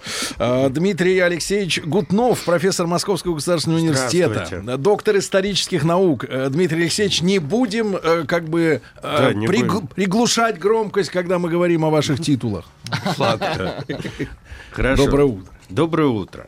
Мы с вами последнюю нашу передачу закончили так довольно уничижительно по поводу итальянских лайнеров, помните? Ну, они Рекс- такие были, да, Да, итальянские. но те- я немного в защиту этих кораблей, я бы хотел сказать, потому что после всех этих неудач, поломок и тому подобное, все-таки лайнер Рекс в 1933 году, в августе, а, сумел разогнаться до скорости 20, среднесуточной скорости 29 узлов, и это Они было ломались больше, Да, чем ломались. у немцев, и все-таки взял титул голубой ленты.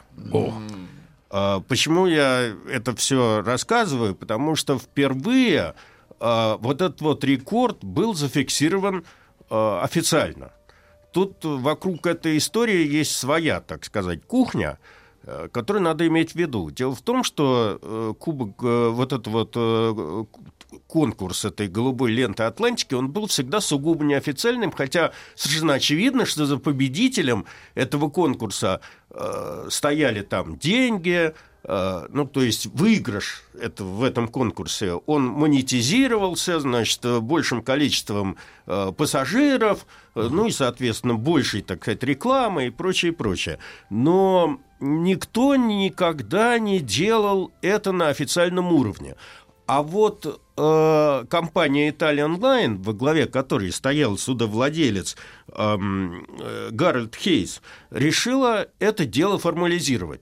Благодаря его инициативе, хотя сам он был не итальянцем, насколько я понимаю, я, я так и не понял, он такой англо-американским был человеком по происхождению. Что-то его биография довольно туманна до того, как он э, возглавил э, итальянскую вот эту вот суду- судовую компанию Italian Line. Так вот, э, он, во-первых, создал по, по собственной инициативе комитет этой э, голубой ленты Атлантики, и на собственные деньги, на собственные деньги он заказал э, безумно дорогой кубок, который То там есть для весом- себя. По, по На сути заказ. дела, для себя, для себя. Об этом никто не пишет, но на самом деле он попытался каким-то образом, значит, вот этот вот э, приз оставить у себя. Вот если бы спортсмены оплачивали медали свои, я думаю, история бы на беговой дорожке была бы иначе. Кубок получился совершенно, значит, э, по тем временам дорогой, э, 45 килограммов э, весом, полтора метра э, высотой. Серьезно. Значит, э, сейчас он хранится в музее Академии торгового флота Соединенных Штатов. А, И поэтому мы имеем описание этого кубка, значит, соответственно, он и на сайте есть этого музея, и, соответственно, есть фотография этого кубка. А, Значит, композиция, она включает массивную под- подставку из оникса, на которой стоят крылатые фигуры Победы, которые поддерживают земной шар. А Между фигурами Победы сидят бог моря Нептун, и на минуточку, я никогда не знал, у него, оказывается, у бога Нептуна была жена. Вот. Вода. Как, да, Ну, ее в, в описании кубка называют Венедией. Ну, вообще Хотя я посмотрел Нептуниха. значит, мифологическую, так сказать, историю, там название этой жены эм, Нептуна, э, они разнятся в римской мифологии. Значит, эм, через, э, э, ну, и, э, как бы голубой эмалью выделен Атлантический океан на земном шаре. А, через всю Атлантику простирается красная полоса, которая как бы символизирует вот этот вот неофици... этот конкурс. И по экватору, значит, там имело место быть э, черная полоса, на которой должны были быть выбиты э, сим- в- силуэты победителей вот этого вот голубой лета Атлантики. А Эти победители оказались довольно ангажированными. Мы с вами уже сколько передач ведем, я все рассказываю об этих победителях. А там должны были оказаться всего лишь три корабля. Э, Это Great Eastern, который э, впервые, так сказать, по- про- прошел и выиграл в конкурсе с Сириусом, э, в конкуренции с Сириусом. Второй корабль – это Мавритания, которая гремела, хотя она уже была списана, но она гремела, так сказать, э, ее слава. И третий корабль «Рекс». Ну и, в общем, кубок этот был сделан, и самый ответственный момент э, ирония судьбы заключается в том, что когда этот Хей- Хейлс, значит, зафиксировав в официальном комитете собственный рекорд этого Рекса, пытался сам себе вручить этот кубок, Так. Так. у него из-под носа этот кубок вы, увел следующий корабль. То есть он заплатил- претендент, да, победил французский другой. лайнер Он «Нормандия». заплатил бабки. Да. А За победил кубок. другой, да? А победил другой? Нет. Ну, то есть, э, там тоже интересная вещь произошла. Значит, в самый последний момент, для того, чтобы не выпустить этот кубок из рук, Хелс пользуясь тем, что он столько бабок за- затратил на изготовление этого кубка, он внес в, в официальные правила э, кон- э, конкурса «Голубая лента» две поправки. Первая поправка заключалась в том, что э, рекорды теперь считаются в обоих направлениях. Обычно все рекорды ставились в западном направлении. Из из Лондона, из Европы. Ливерпуля в Нью-Йорк. Значит, он А почему? разрешил. Ну вот, Течение, да? И течение и так вот сложилось. Вот как вот классическая дистанция, скажем так, понимаете? Значит, а второе, э, проигравшему давалось три месяца на реванш. То есть он себе купил таким образом три месяца для того, чтобы трекс поправленный или там усовершенствованный мог взять обратно этот кубок. Но Рекс этого сделать не смог. Я уже говорил на прошлой, э, во время прошлой нашей передачи, что Рекс благополучно вместе с э, вторым своим напарником про- прошли эти дистанции вплоть до войны, были последними кораблями на регулярных трансатлантических линиях, которые вот работали вплоть до буквально 1 сентября 1940 года. Потом этот Рекс был, э, встал на прикол э, в Италии у города Бари, потом немцы его реквизировали во время оккупации э, Италии, а союзники затопили на траверзе э, Триеста. Потому что они очень боялись, что немцы его там потопят и таким образом блокируют э, вход в порт. Вот. И теперь мы с вами, в общем, как бы переходим плавно к новому победителю, к новому фавориту этой всей гонки. Э, Коим была, был лайнер «Нормандия». Мне об этом рассказывать гораздо более приятно. Не то что приятно. Я вам рассказал только половину своей э, биографии, своих иностранных путешествий, э, связанных с британскими архивами. Так. А у меня еще был эпизод, связанный с архивами французскими. Э, До женитьбы.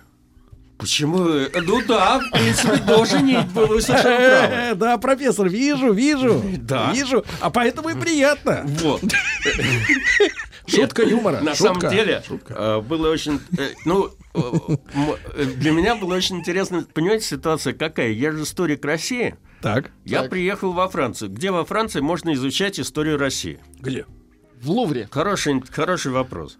А, дело в том, что сами, ну, ясно, что это крутится вокруг иммигрантов разговор. Но сами иммигранты создали свой архив, который называется Пражский архив, русский зарубежный архив, который благополучно перекочевал из Праги, когда, вот мы сейчас любим говорить про Мюнхенский сговор, э, в Германию, а из Германии побежденный в Советский Союз. И сейчас для того, чтобы его изучать, совершенно не надо ехать во Францию. Но совершенно уникальный во Франции сохранился архив по русской эмиграции, Так. который лежит, вы будете смеяться, в архиве парижской полиции, вообще французской что? полиции. А понимаете, когда после революции во Францию понаехало огромное количество наших эмигрантов, Так. их всех надо было, надо было пасти, э, Переписать. переписать. Там кто-то из них был террорист, кто-то революционер. Ну, народ в, общем, там разный, все- да. в общем, народ был разный, и за всем этим хозяйством надо как, было следить. как жили, так и уехали. Ну, примерно. Значит, э, в одном Париже 300 тысяч русских, из На них 150 минуточку. тысяч работало на заводах Рено. Понимаете? Значит, э, и все это сохранилось. И я как раз попал, это 99-2000 год, когда 50 лет там ушли очередные, и, в общем, эти все архивы открылись до 56 года. И среди прочих архивов был архив Союза русских инженеров во Франции, где как раз э, фигурировали те люди, которые приложили руку к созданию вот этого вот лайнера «Нормандия». А, а история его создания такая. Вот э, середина 30-х годов это расцвет тран- трансатлантических перевозок. Это как раз тот момент, когда еще не появилось больших самолетов, которые могли бы в массах, э, в большую массу людей перевозить через океан.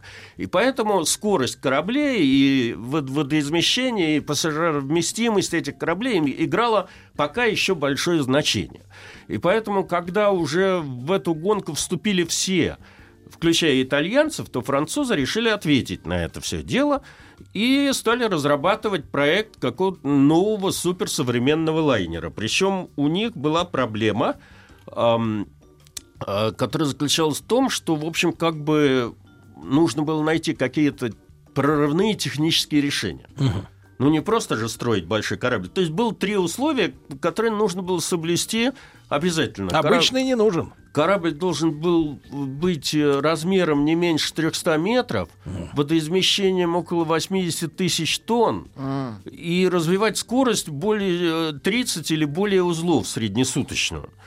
А, И никак не знали, вот как, как достичь там этих показателей. Причем все, на что французская судостроительная мысль, значит, была способна, это, вот мы с вами обсуждали такой лайнер средних размеров Иль-де-Франс, вот увеличить этот Иль-де-Франс до соответствующих размеров и габаритов, Раздуть. Вздуть. вздуть, да, и запустить его, соответственно. э, в воздух. Но А, а русские инженеры? Э, так вот, э, любопытная вещь. Значит, все-таки, все-таки какое-то раз- разумное начало б- был, взяло вверх, и был объявлен конкурс э, на эскизный проект вообще идеи вот этих вот кораблей, этого корабля. И из 20, дай бог памяти, 5 или 7 вот этих вот э, проектов, которые были представлены, выиграл проект русского инженера Владимира Юркевича. Так, так, так. А можно чуть-чуть про, по, по Это его сейчас мы биографии? начнем с вами говорить петербургские тайны. Я апеллирую к тому, что вы еще по начальному образованию филолог. Он был, между прочим, зятем Крестовского. О, Русские тайны. Ага. Вот. И вообще человеком довольно из- известным. Его, его проблема заключалась в том, что не будь в России революции, он был, был бы не менее известным, чем там какой-нибудь Крылов у нас, Да, да, да. судостроитель.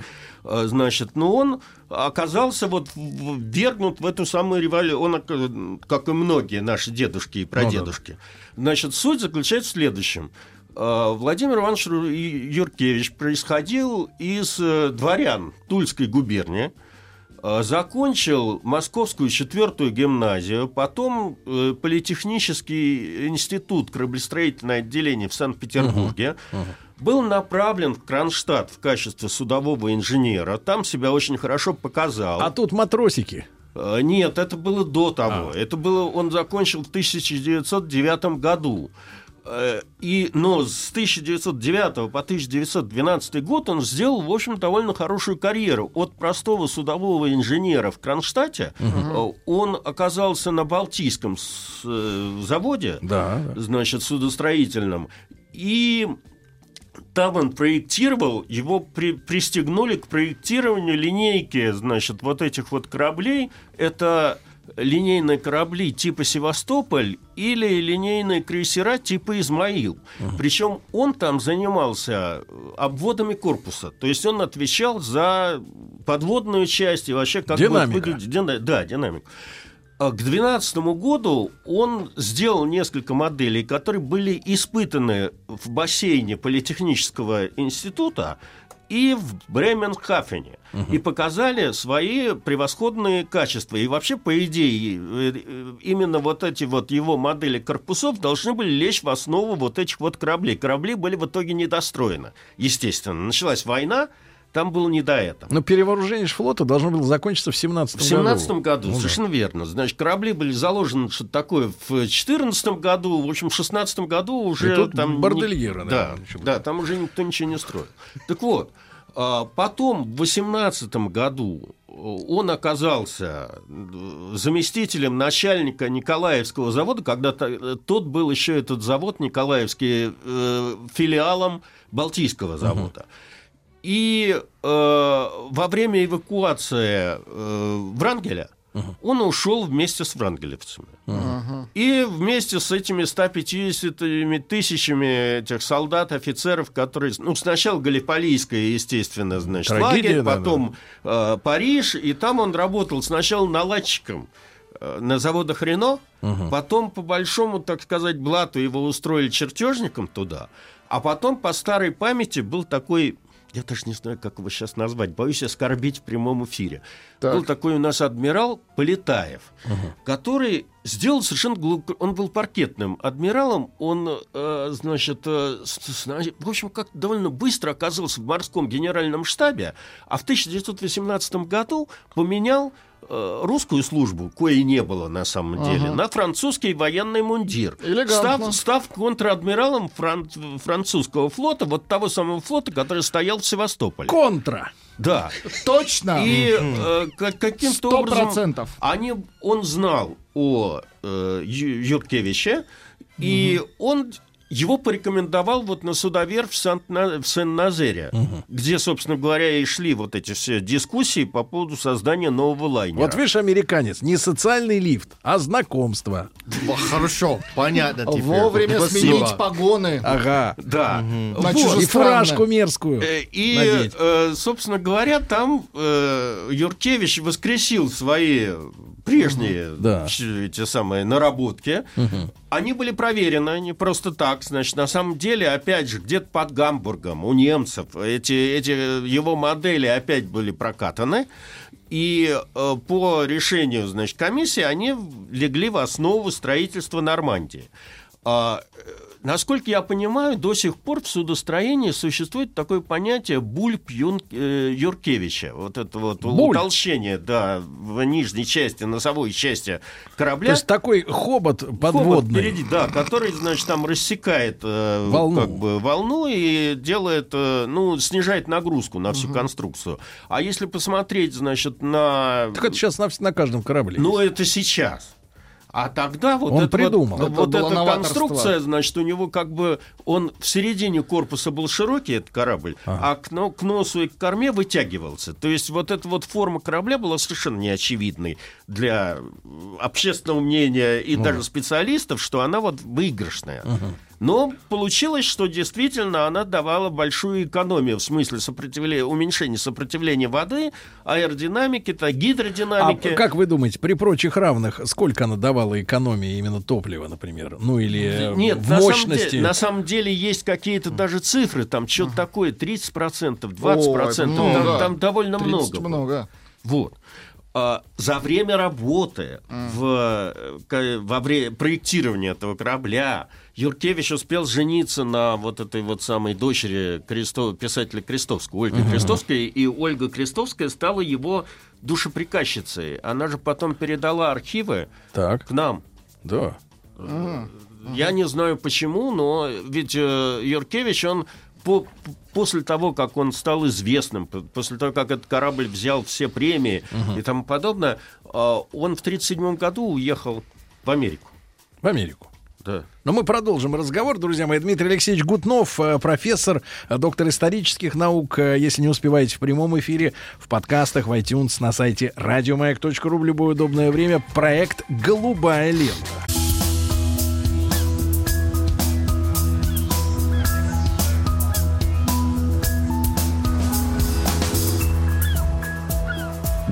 Голубая лента. Итак, товарищи, э, французы э, при помощи нашего военного кораблестроителя, да, ну Да, в прошлом военного, да, наработки, которые были сделаны для прорыва русского флота, э, прорыв этот не состоялся из-за проклятых февралистов, которые либера... Ты понимаешь, да, и так далее. Хватит политических манифестаций.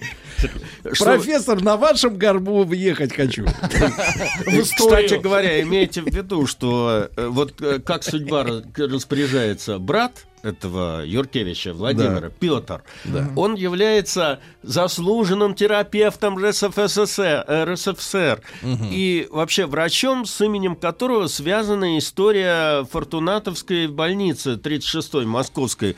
Он в отличие от брата, который, значит, ушел с белыми, он работал военврачом в Красной армии, потом в 20 году мобилизовался и всю жизнь работал в этой самой Фортунатовской больнице, э, прошел путь от ординатора до главврача. Неплохо. Вот. И, ну, с перерывом на Великую Отечественную войну, когда он каким-то эвако-госпиталем командовал. А почему же брат-то в, в Америку-то дернул после такой победы Ну, я понимаю, я так догадываюсь. Во-первых, он стал э, пос- после появления Нормандии, он стал известным человеком, сделал свое бюро, э, открыл. Но, видимо, в 1937 году ему стало понятно, куда мир идет, и он решил перестраховаться и уехал в Америку. Жить-то хотелось. И, кстати говоря, он присутствовал при гибели своего детища. Ведь эта Нормандия сгорела в 10 февраля 1942 года на рейде Нью-Йорка. Он видел, как она переворачивается. И именно это обстоятельство он не мог американцам это простить, потому что это от без- без- бе- произошло от безалаберности там, какой-то бригады, которая там срезала, э, демонтировала там все украшения, да. Вот. И поэтому, собственно говоря, он и завещал весь архив э, передать в, в СССР. Вот. Но вернемся к Нормандии. Тут тоже много чего интересного, потому что в отличие от прочих кораблей, все-таки на этом корабле успели поплавать советские люди. И поэтому они оставили э, свои впечатления об этом. Вот. А, значит, э, ну, сначала по поводу строительства этого корабля. Советские люди. Вы знаете, кто там первый плавал? Ильф и Петров. Туда. И плыли они туда, и когда они писали, когда в качестве корреспондентов газеты «Правда», они ехали в Америку и потом написали книгу «Одноэтажная Америка». Вот, это был, конечно, не первый рейс Нормандии, но они очень красочно это все описали. Так вот, а, корабль строился, значит, он был заложен в декабре 1930 года, но и эта компания General Atlantic, которую больше знают в Атлантике как French Lines, считала большим успехом, потому что с 29 года шел экономический кризис, и закладка такого гигантского корабля, в общем, это как бы было ну, подвигом. Я не говорю о том, что денег, конечно, собственных денег у этой компании не хватило, поэтому пришлось занимать. Единственным, значит, э, как бы, э, единственным, кто мог дать такие деньги, было французское государство. Стоимость в итоге этого корабля на волне кризиса достигла 59 миллионов долларов по тем, как бы мы сейчас сказали, не деноминированных. Мгм. Это очень большие деньги по тем временам.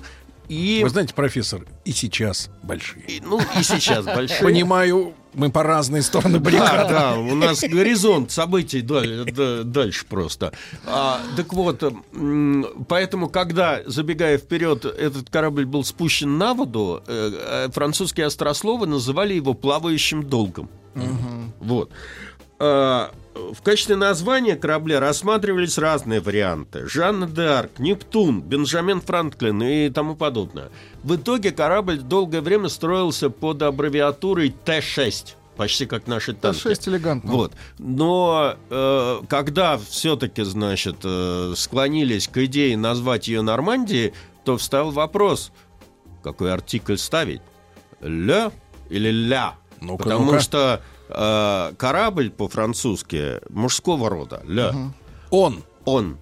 А э, Нормандия провинция это Она. она. Ля. В общем, после длительных обсуждений, суть которых я не буду пересказывать, решили обойтись без артикля. И в итоге Нормандия стала Нормандией.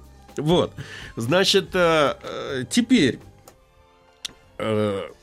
ну, с точки зрения его технической оснащенности, корабль был по тем временам оснащен... Кстати, профессор, а Да. можно б- б- вот тогда уж, раз уж вы про люля, вот это вот вопрос. А у моряков у них есть вот суеверия какие-то относительно мужского названия, женского названия для корабля? Вот э, что не знаю, нет, нет, нет. Там какие-то есть суеверия по поводу того, как он сходит в воду. Не, про бутылку А, знаю. Ну, разбилась, не разбилась. да, насчет названия не знаю. То есть э, они не, может, они существуют, но они не привяз... ну, не распространяются на все как бы корабли. Вот что касается, если уж говорить Нормандии, забегать вперед, ведь там была довольно такая эпическая ситуация, когда его спускали на воду, Так. когда, наконец, все наладочные, когда был корпус построен, и его, значит, спускали на воду, это было событие общефранцузского масштаба,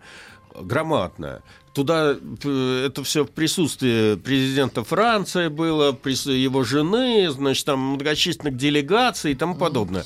Все это было обставлено таким образом, что были сделаны гостевые трибуны и прочее, и прочее. В общем, когда этот самый э, корпус стал сходить в воду, то малость не рассчитали. Так. Эта махина, которая была около 80 тысяч тонн э, водоизмещения, Зрителей сошла- смыло. Сошла, да, сошла в воду за 4 минуты, подняв гигантскую волну. Волну. И, ну, Алло, та- волну. так, Лё, в волну. общем, э, пишут, что э, окатило. Но на самом деле какую-то часть наиболее стоящих близко к э, этому месту Ну, то есть- смыло.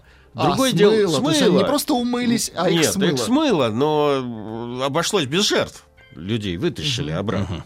Вот, я бы хотел сказать, что для своего времени корабль был оснащен э, очень мощно, я имею в виду технически. Мы с вами на про- прошлый раз обсуждали, значит, отличия разного рода просто э, турбин от э, электротурбин. Значит, э, вот в обычной компоновке Да. все эти турбовинтовые пароходы, они представляют, ну, турбина крутит э, грибной вал, э, грибной вал винт. Значит, э, но недостаток этой конструкции заключается в том, что турбина крутится в одну сторону. Так. Значит, для того, чтобы в Дать редких заднюю. случаях дать задний ход, надо ставить еще одну турбину с реверсным ходом. Значит, соответственно, она практически 90% времени не работает, а работает только там, когда корабль разворачивается. Да? А, И после долгих раздумий тут было принято решение о том, чтобы э, турбины э, Нормандии э, значит, крутили не валы, а, А генераторы. Генераторы, в свою очередь, моторы, а моторы, значит, путем э, они могли крутиться и в одну Куда сторону, и в другую, куда хочешь.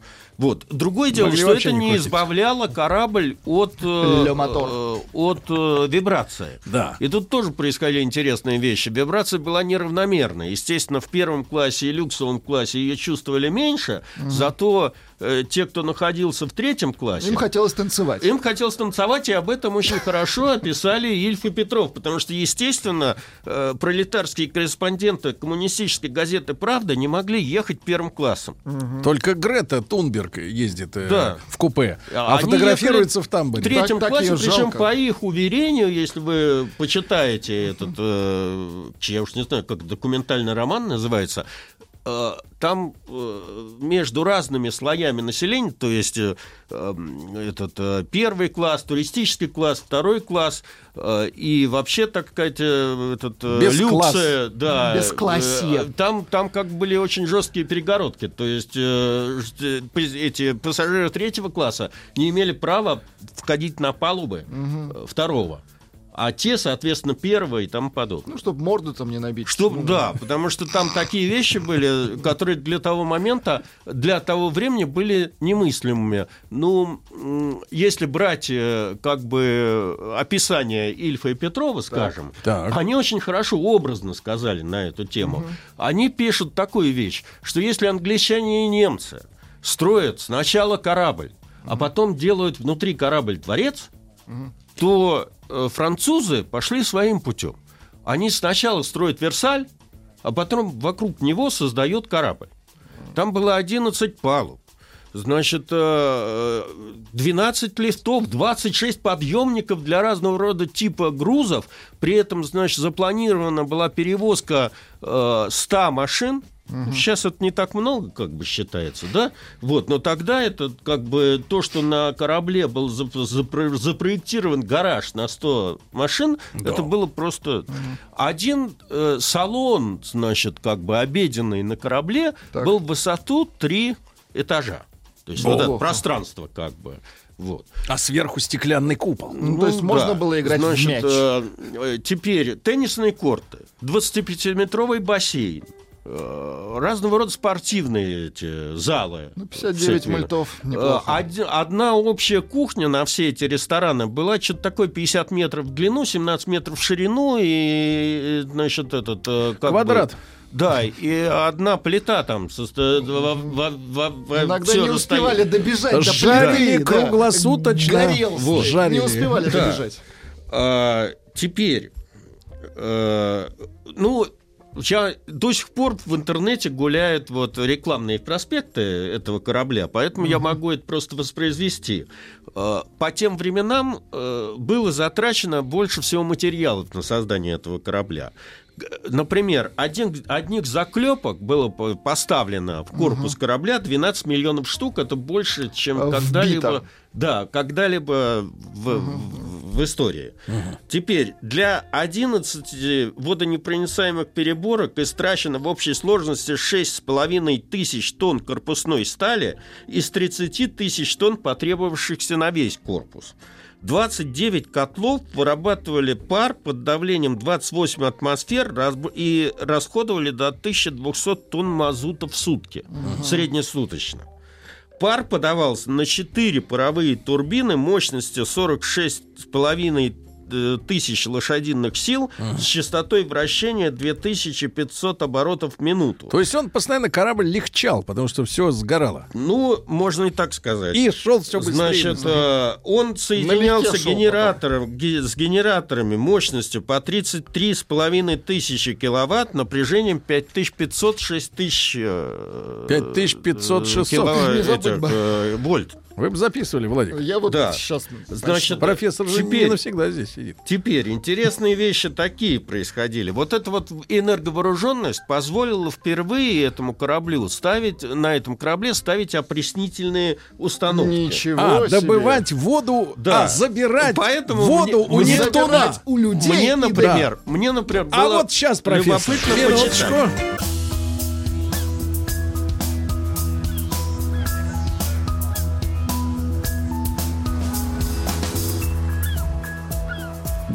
Голубая лента. Итак, на полусловие Дмитрия Алексеевича Гутнова профессора прервали. Я, я прервался на том, что впервые, значит, там стояли опреснительные установки. Я бы хотел привести тут э, цифры некоторые, Давайте. которые даются в рекламном проспекте Нормандии.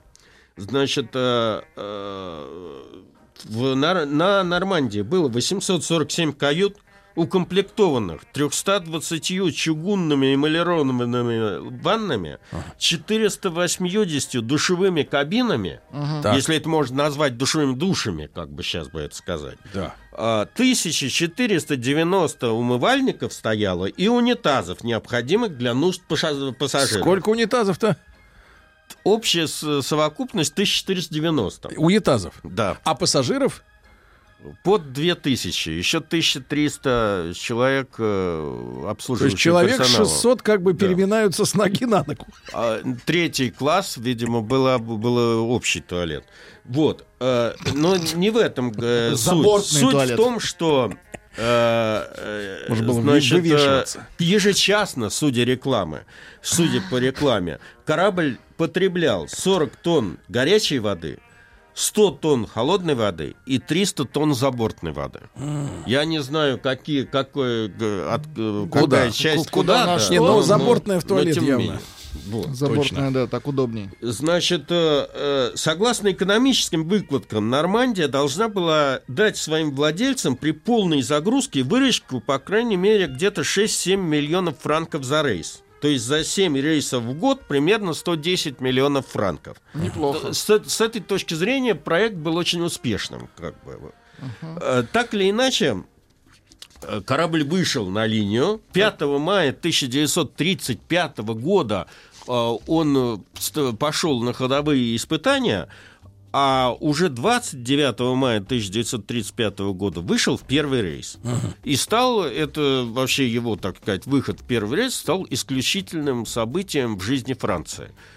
Провожа... На первом рейсе там ехали многочисленные звезды кино, театра. На... э, Группа э, театральная Гранд Опера, значит, приехала в Гавр для того, чтобы выступить в театре. э, Там был театр на 400 мест на этой Нормандии, чтобы там выступить перед отправлением. Вот. Эм, Среди пассажиров была жена президента. Французской республики. Хотя корабль был э, не полностью загружен. Э, на первый рейс э, вы, э, то есть был продано 1013 билетов всего. Значит, 1013 пассажиров, которых обслуживали 1300 человек обслуживающего персонала, экипажа и Два стюардов. на одного. Да, по сути дела. Вот.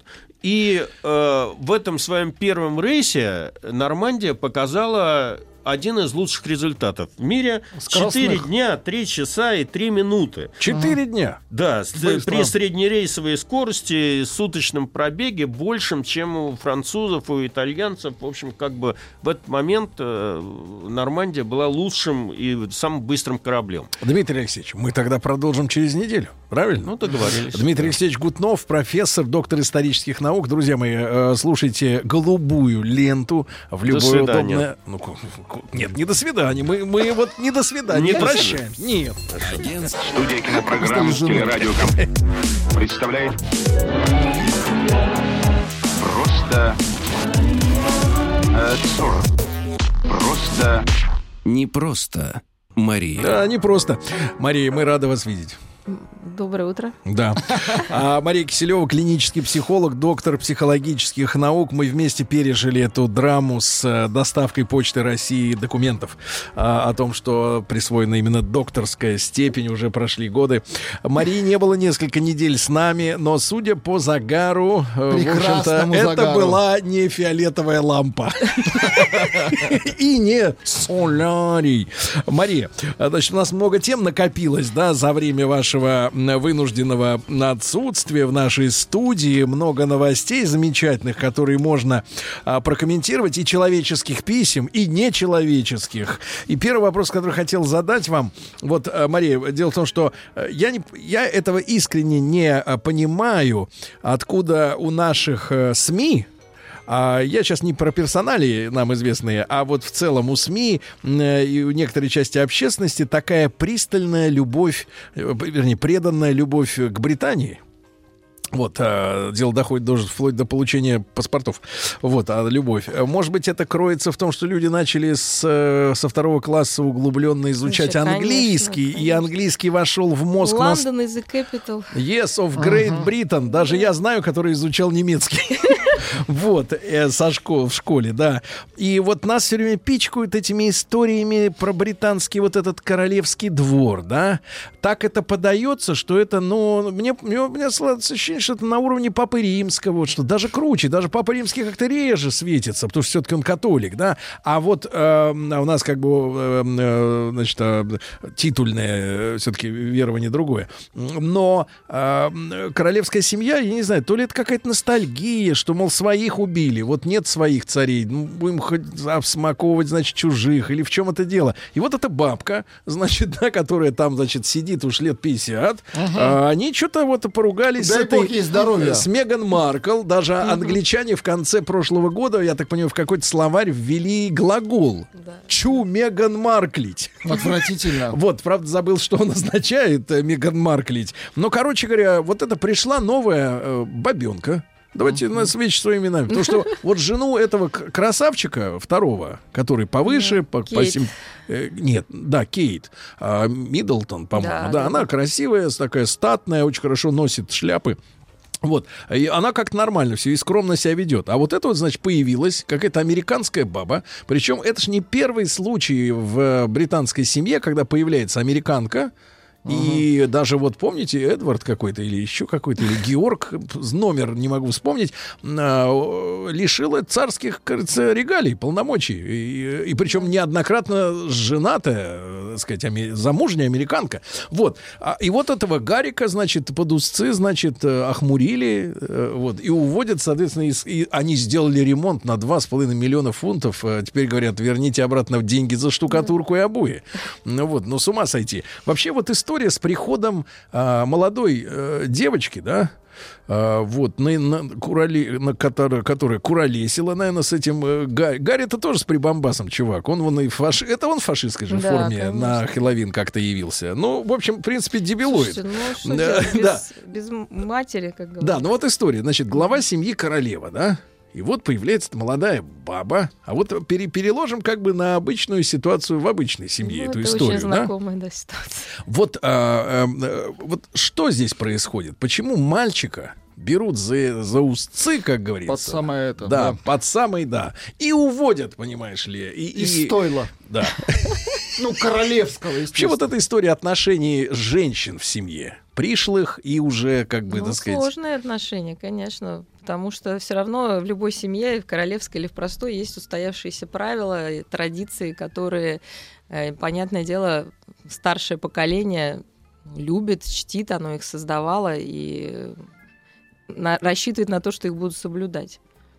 Вот, а когда приходит вот, скажем, такая не вписывающаяся дама, то Не тех кровей. ну, даже, понять, ну, Не у них не тех кровей, да, у нас, может, попроще в простой жизни. Но все равно человек, который эти правила начинает попирать, а, то ну, всем больно, да, и неприятно. Тем более, если это действительно какие-то традиции, которые не одно поколение соблюдало. Вот. Ну, не хочешь, ну, знаете, в любой семье есть правила. Если ты Мгм. не хочешь их соблюдать, как бы все свободны. Но, К сожалению. но смотрите, приводит, э, значит, кобелек такую вот э, разрушительницу Ну, да, традиций, да, да, да. Значит, вот э, должен ли сегодня мужчина, условно говоря, да, вообще остались ли? э, У меня такое ощущение, что мы работаем с руинами семьи. Вот э, послушай, посмотрев э, какие-нибудь шоу, да, я вижу, что творится. э, ну, вот мне складывается ощущение, я, честно говоря, очень переживаю из-за этого, потому что если посмотреть всякого рода шоу, Да что складывается ощущение, что действительно блудники, значит, какие-то домашние боксеры, э, козлы э, и так далее и тому подобное. То есть вот э, примеров, к сожалению, к огромному моему сожалению, из масс-медийного пространства образ, я не говорю, что надо обманывать, как в 30-е, да, рисовать портрет каких-то фантастических трактористов там или доярка и пастух, Ну, вот это все. что приличных очень мало Да, осталось. но ощущение складывается, да, что, в общем-то, быть не, самое плохое не то, что приличных мало, и их не показывают, а самое приличное то, что неприличным уже быть нормально. Вот, ну, Вот это получается, про- да, что когда мы этом показ- проблема. Да, то есть это, ну, кстати, доказанный факт, что люди, которые занимаются домашним насилием, они как раз считают, что это норма, потому что так все делают, и это дает им право, в общем-то, это все продолжать. Поэтому, когда мы действительно, нам может казаться, что нормой становится какая-то ненормальная жизнь, то больше людей себе, в общем-то, позволяет. Позволять, это не- да. То есть снижается конечно. планка, условно Да, говоря. это грустно. Я тоже считаю, что это не дол- должна быть все-таки показана и какая-то хорошие семьи, которых, ну, к счастью, на самом деле их много. Конечно, конечно. Ну вот, но, но о них как бы, как бы э, не очень интересно говорить, потому что неинтересно. Ну вот да, суть, суть в этом, да. скучно. Так вот, так вот, вот хорошо и сегодня, как вы оцениваете, Мария, в сегодняшних семьях, да, вы же встречаетесь там с людьми, видите, э, к вам приходят, да, там, ну, понятно, что вы специализируетесь на детских историях, Да да? нет, нет, Не только, ну, конечно. Докторская обязывает интересоваться и Всем. подрощенными. А, вот. Да, да, да. Но тем не менее, вы видите общую картину. Ну, понятно, что она несколько ну, под определенным углом перед вами предстоит, потому что люди у нас вообще лечиться не любят, пока э, не заколет в печени. Вот. А тем более идти к психологу и говорить там о своих проблемах, откры- свою душу открывать, да, это как бы такие комплексы у нас у всех. Но, тем не менее, ваше общее представление. Вот сегодня а, дети, да, поколение, ну, этот э, Гарри-то, он как бы уже по 30 ему, наверное, по тридцатник, наверное, где-то в районе, может быть, даже больше. М, Вот, а, но тем не Да, менее... оторванный ломоть. Э, Дети себя чувствуют сегодня, ну, я имею в виду младшее поколение в семье, э, обязанными хоть как-то соответствовать. Я уж не говорю там продолжать традицию, там, или да, папа любил Жигули, и я буду любить Жигули. Не в этом смысле. Нет, знаете, а вот именно да. соответствовать своей семье, вот э, по уровню, по, э, по предпочтениям, да, и не приводить домой девку. Девку поганую не приводить Знаете, домой. я, ну, у меня действительно, наверное, специфический опыт, во-первых, потому что я работаю с, э, ну, с людьми с, э, не из Москвы в основном. Вот, э, это первое. Во-вторых, все-таки дети, они из-за того, что они болеют, они крайне привязаны к родителям, и скорее там они точно никого не приведут, потому что Не выходят. слишком большая связь, нет, то есть они слишком хотят соответствовать родителям своим. Поэтому... Это гордость, это как? Традиции. Да нет, ну традициям, своим родителям. Вот последний мальчик меня поразил. Вот я недавно работала, который сказал, говорю, а кем ты вырастешь, когда ты будешь? Ну, я имела в виду профессию. Он говорит, я буду маминым помощником. Но мальчику уже 10 лет. Да, то есть это не ребенок сказал. Это не произошло отделение? Ну, э, к как бы, сожалению, да? да? То есть там другая скорее проблема, потому что э, очень привязаны дети к родителям из-за того, что, повторюсь, они болели, родители, естественно, их гиперопекают. И можете быть спокойны, я все равно думаю, что это характеристика глубинки российской. Там все в порядке, там все очень традиционно, очень традиционно. Мгм. Никто никого не привозит, и там вот так вот, как вы сказали, и папа был водителем там, и я тоже буду водителем. То есть это очень частая история. Для Москвы, конечно, это не характерно. Мгм. Моск... Ну, сами понимаете, у нас здесь другая вообще планета. Но у нас есть большая страна, которая позаботится о традициях. Они- Как заповедники там. Товарищи, понимаете? позаботьтесь, пожалуйста, Да. о традиции. Хорошо. То есть и все семьи, и меня удивляет, ну, на самом деле, статистика хорошая, то есть дети болеют, но Нет, я мужья вижу, не бросают, я вижу, как облегченно выдохнул Влад. мужья не бросают, пожалуйста, звук выдоха. а, и очень это самое, заботятся и поддерживают, да? Вот так вышел, вышел выдох. А дальше, Мария, вот смотрите, э, даже как-то странно это читать, но эта тема, к сожалению или к счастью, она она вошла в нашу жизнь в 90-е, наверное, годы, да. Я не знаю, насколько она сейчас регламентируется какими-либо, э, так сказать, постановлениями или нормами. ГОС, ГОСТа точно нет на эту продукцию. Вот это точно, да, потому что сегодня была новость, что саратовцы, это, можно сказать, наша. Вот та самая, как вы говорите, глубинка, где э, традиции, да. они- А я в хорошем смысле это говорю. Конечно, я тоже Так вот, э, так вот, э, саратовцы, пишет новостное агентство, э, сдают ведрами на переработку секс-игрушки. Я специально... Что пошло не так? Я обмолвился именно то, что действительно ГОСТом это вряд ли регулируется. Не могу себе представить ГОСТ Брак. 79 года на производство подобного рода игрушек. Хотя для многих это не игрушка, это очень серьезное дело. Инструмент. Да, да, да. Инструмент, можно сказать, э, а такой же обитатель квартиры, как кот или кактус. Да, иногда даже более полезный. Вот, э, Мария, как вы думаете, э, сегодня вот, э, вот саратовцы сдают. Почему они решили сдавать это? Там какая-то акция. Да, килограммы получишь. Ведрами? Да, и получишь гречу. Вот, греча съестся, а игрушка не, не, не подведет. Так вот, я имею в виду, что, э, Мария, как вы думаете, вот если так вот... Какой ужас вообще. Да не ужас, я хочу понять э, ситуацию. Просто насколько, как у вас складывается впечатление, вот эти м, прибамбасы, они вошли уже плотно в повседневную жизнь нашей, э, так сказать, общественности, э, которая еще чем-то интересуется. Вошли, раз сдают ведрами. А что же плохого-то? Вот я к тому, Бог что, что я к тому, что да. может ли, например, мужчина, может ли мужчина волноваться? да. Нет, может ли волноваться мужчина, если женщина, например, м, э, с которой он, э, например, женился? Давайте брать э, ситуацию все-таки такую приличную. Ну, традиционно. Мгм. Традиционную глубинку э, России, да. А, вот мужчина женился, э, значит, на прекрасной девушке. А, вот она ему сказала, милый, принеси, пожалуйста, Ведро с инструментом. нет, нет, Владик, не забегайте вперед этого резинового паровоза. Так вот, и, значит, попросил, например, достать, пожалуйста, из шкафа пассатижи. Ну, вот они там на пятой полке. Он туда полез, рукой нащупывает, а смотрит, не пассатижи. И вытаскивает, значит, вот эту вот драму.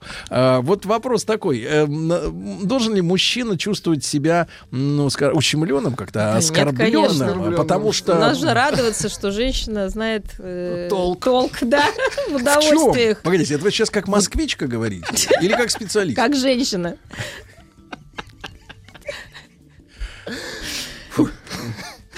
Ну, просто было вчера новость была, Абич вернулся э, ночью домой, а на диване был другой.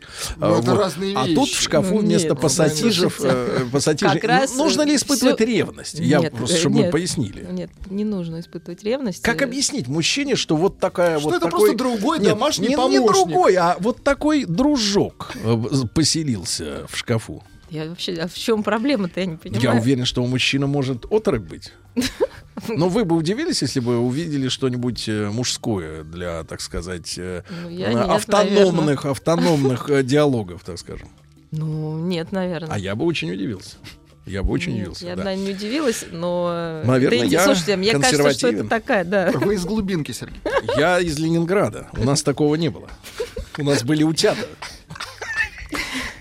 Вот.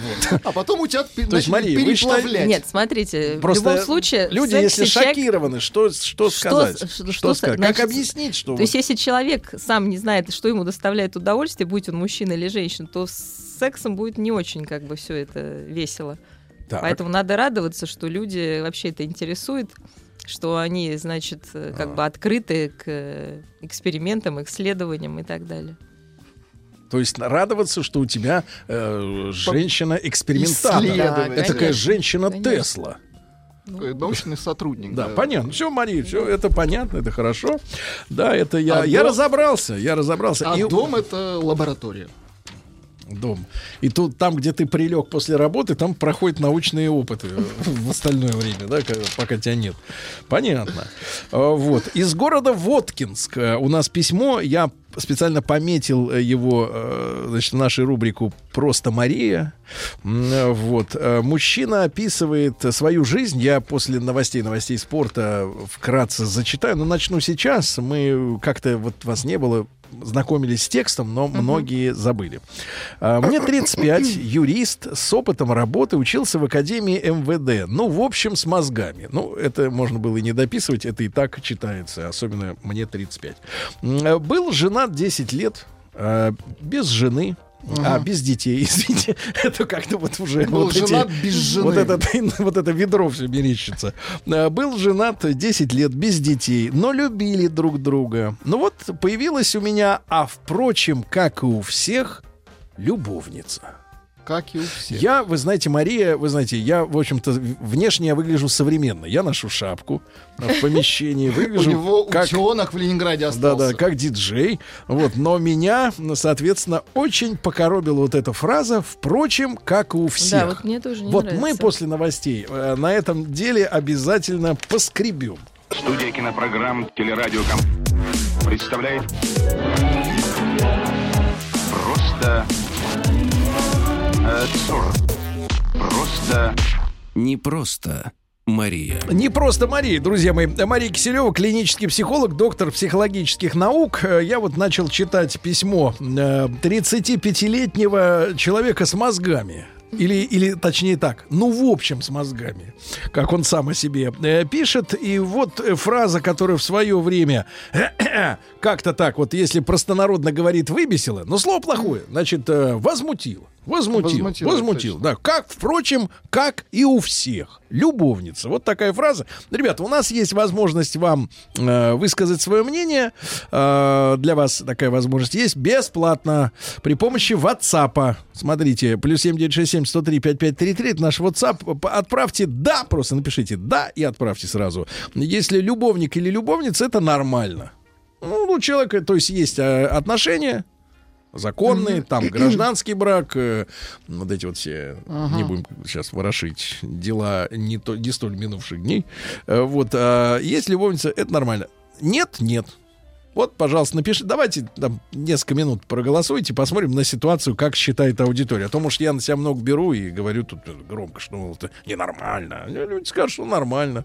Вот еще раз, да, э, любовник или любовница это нормально, нет, э, ненормально. Пожалуйста, проголосуйте. Да, Мария, как вы прокомментируете вот эту историю? Ну, вот опять человек же, видите, есть 35-летний, да? представление. Да. Да. некое представление о, О норме. норме. Да, о норме, которая сложилась тоже, наверное, вот из э, множества факторов. Может, там, семейного своего опыта, киношного опыта, с того, что там по радио услышал. Повторюсь, что человеку легче пойти на какое-то неправильное действие, если он считает, что большинство считает это нормальным, и это распространено. Вообще, ну, вот кроме того, что э, То человек есть может... меня тоже воспитывали, что это там неправильно, да, я не скажу, что как, и- как, как и все, и это нормально, да, то есть даже если человек, я там пойду на это, у меня будет там, не знаю, грузение совести, чувство вины, там, Вот человек пишет, кстати говоря, из Москвы, Андрей, 45 лет. Здравствуйте, скорее всего, верну утверждение о наличии дополнительных поскребышей на стороне, так как на чувстве вины у мужа просыпаются потребности оказать знаки внимания своей жене, которая, в свою очередь, воспринимает это как ренессанс отношений. Вот, товарищ-то. Ну, понятное дело, что если отношения строить на чувстве вины, то это хороший способ. Если на каких-то других основах, то, в общем-то, это не, не самая лучшая история. Вообще, с точки зрения вот мужчины, да, э, женщины, они понимают свои какие-то интересы, а вот с точки зрения мужчины, какие проблемы э, вот э, решает наличие вот этого э, запасного, так сказать, товарища на стороне? Вот чтобы женщины понимали.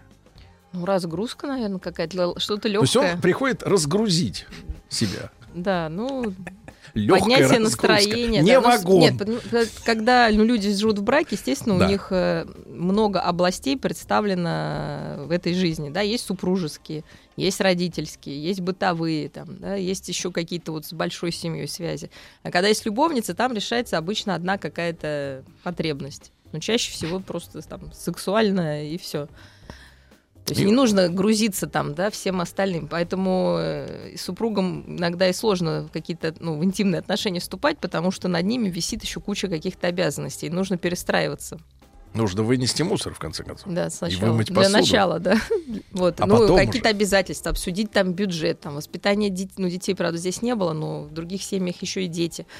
Нужно раз и переключиться на удовольствие. А все, видите, ведра уже ведрами отнесли, как бы уже сложно это Уже делать. так сложно переключиться, да? Да. Да, переключение, да. Друзья мои, голосуйте, пожалуйста. Э, да, на номер плюс семь девять шесть семь сто три пять пять три три. Вы считаете, что любовник или любовница это нормально в жизни современного человека? Нет, не нормально. Вот просто отправьте слово да, нет, как считаете, да.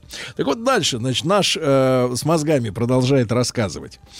А, впрочем, как и у всех, была любовница, которая случайно... Можно трагическую музыку, Владимир? Да, конечно. Что мы можно. можем вот Так, вашим этим джазиком немножко сейчас напортачить. Ага, немножко расслабить, да, Да, публику? да, не надо, на- расслаблять некого.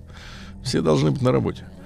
Так вот, э, э, которая случайно забеременела. Тут каждая вот, вот фраза еще не закончена, а второй шквал, вот такой девятый вал, вот, вот уже до горизонта идет, да. Случайно забеременела. Это тоже вызвало Это у меня... пишет взрослый Да, мужчина. да, и с мозгами. С да. мозгами. Человек с Вот мозгами уже пишет на полном серьезе, что она забеременела, а он как бы вот не при делах.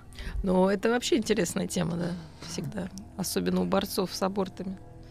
Что женщины все делают сами. Беременеют и... Нет, ну это вза- как минимум это взаимная история, обоюдная, конечно, да. конечно. Ну, конечно. Она понимает, говорю, что- каков он, а он понимает, как, Нет, ну я-то думаю, что у ситуация. нее интерес ясный. У нее есть интерес. Ну, конечно, конечно. И Это- звучит, Слушай, ну, э, женщина звучит, случайно, э, да мне даже не важно с мужчиной, женщина случайно Да. не беременеет. Да, звучит фраза «сегодня можно», да? Да. Наверное, в аудитории в нашей слыхали такое? Ну, я думаю, что да, самая распространенная да, фраза. Поэтому мальчиков надо воспитывать так, что ответственность за это несут они, всю- ну, за предохранение все. Потому что, конечно, девушки этим манипулируют очень То есть мы легко. имеем дело с манипуляцией. Боже, я вам даже скажу, что и даже протыкают средства защиты, чтобы Да случайно что? забеременеть. Давайте не будем говорить слово протыкать. Это очень оно какое-то, можно споткнуться об него. Давайте так. э, Прокалывают. Мария, я пытаюсь найти филологический вариант, который устроил бы всех. Давайте скажем, выводят из строя. Хорошо. А то что мы, что мы тут будем протыкать? Ломают. А, да. Через колено, правильно? Так вот, значит, да. И то есть, э, то есть, во-первых, ну нет, это я понимаю, технологию я понимаю, как вы, так сказать, как это все делается. А зачем? Ну, кажется, что ребенком и этой беременностью они этого мужчину привяжут К себе. Да. Ну, кто-то, может, просто хочет ребенка.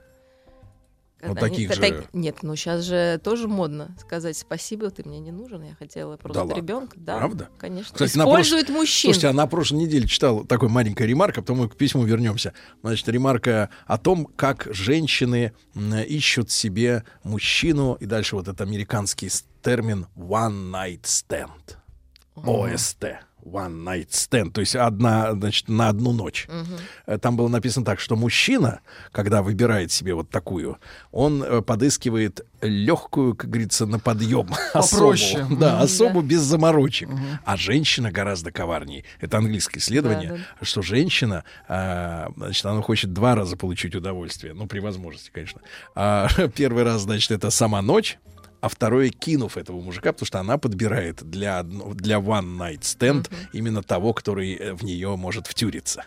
У которого серьезные намерения. То есть у нее удовольствие возникает от того, что она его еще и кинет. Видите, как довели Да. вы женщину уже мужчину. Довели, до конечно, до, такого. до этого. Так вот, и дальше фраза, Мария, это все Да. предложение не кончается. Тут шедевр в каждом слове. Которая случайно забеременела от меня и... Дальше великолепно. Еще раз напомню, 35 лет, юрист, учился в академии, ну, в общем, с мозгами, забеременела от меня и забрала меня из семьи. Как вещь.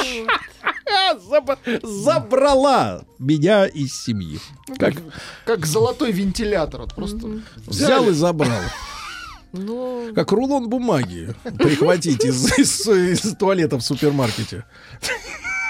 Ну, я же говорю, женщина поставила себе цель. Забеременела, забрала. Забрала меня. То есть его обманули. Не обманули, ну его как? забрали. Забрала, да.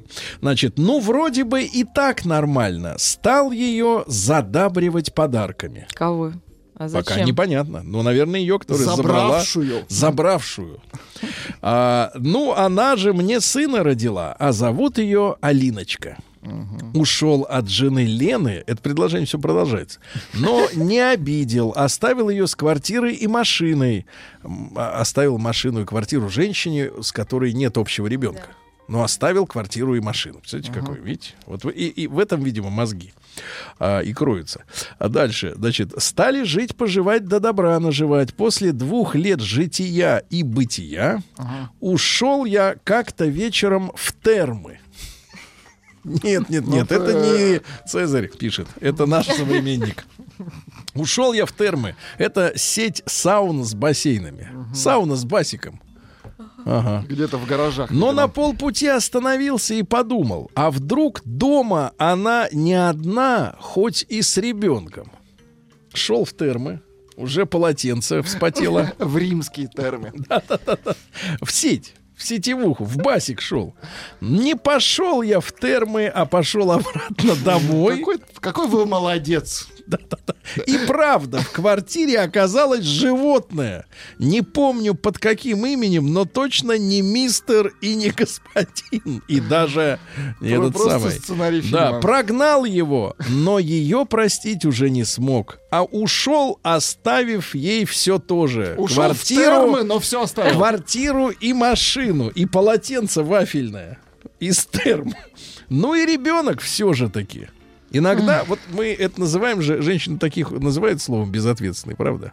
Вот Как это же чудо. безответственный-то? Наоборот, очень ответственный. Нет, вот с- с точки зрения меня как мужика, он абсолютно безответственный человек. Он, значит, сначала он жил по любви, потом случайно забеременела, потом он, значит, соответственно, пошел в терм и вернулся. А девчонки не в накладе, да, поэтому, собственно говоря, и- не назовут его безответственным. Конечно, а, для них он Он ответственный. ответственный, конечно. Понятно. С нашей точки зрения он чудо. Он чудило, да. Да. Молодец, Владик. Ты вот можешь хлестануть, так хлестануть. Иногда она звала меня посидеть с ребенком домой к себе, пока она ходит, гуляет по вечерам с друзьями. В этот один из дней я решил, но не специально, залезть в ее ноутбук. Решил залезть, но не Ну, не специально. специально, да. Ну, это очень, это как у всё. американцев тут в понедельник, э, вернее, это был Всемирный день спонтанного проявления доброты. Спонтанно. День, но спонтанно. То же самое, да. Не случайно, специально. Спонтанного интереса. К моему великого сожалению, там было семь видеофайлов ее любовных утех на моей кредитной кровати. Кровати. Мгм. Кровать в кредит взял. Она- он платит, а она снимает. Это называется разделение труда. Она проверяет. Ладно, хоть одни, с одним, но не с тем животным, которого я встретил у, своей, у себя дома и прогнал его. А что такого-то? Ну, свободная женщина уже. Уже свободная. Но не Востока.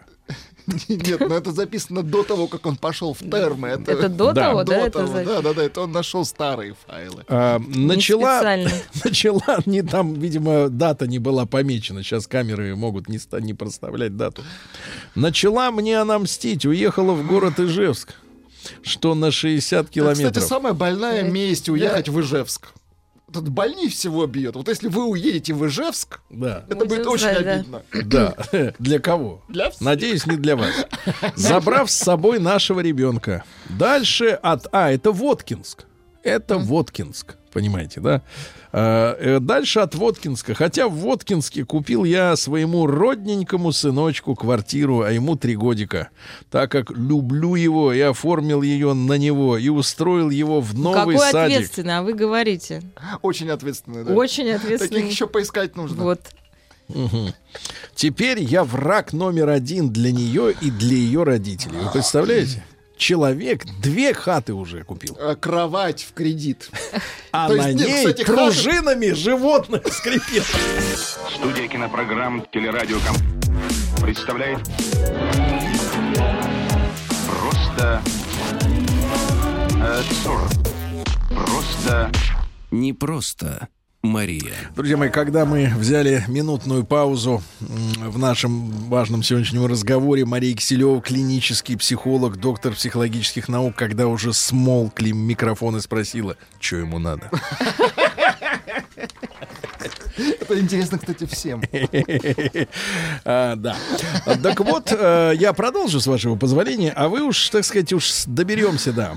Теперь этот человек описывает свою жизнь. Понимаете? И за это я ему благодарен, потому что мужчина, э, по крайней мере, э, и откровенен с нами. Может быть, мы единственные, с кем он может быть откровенным в наше время, к сожалению.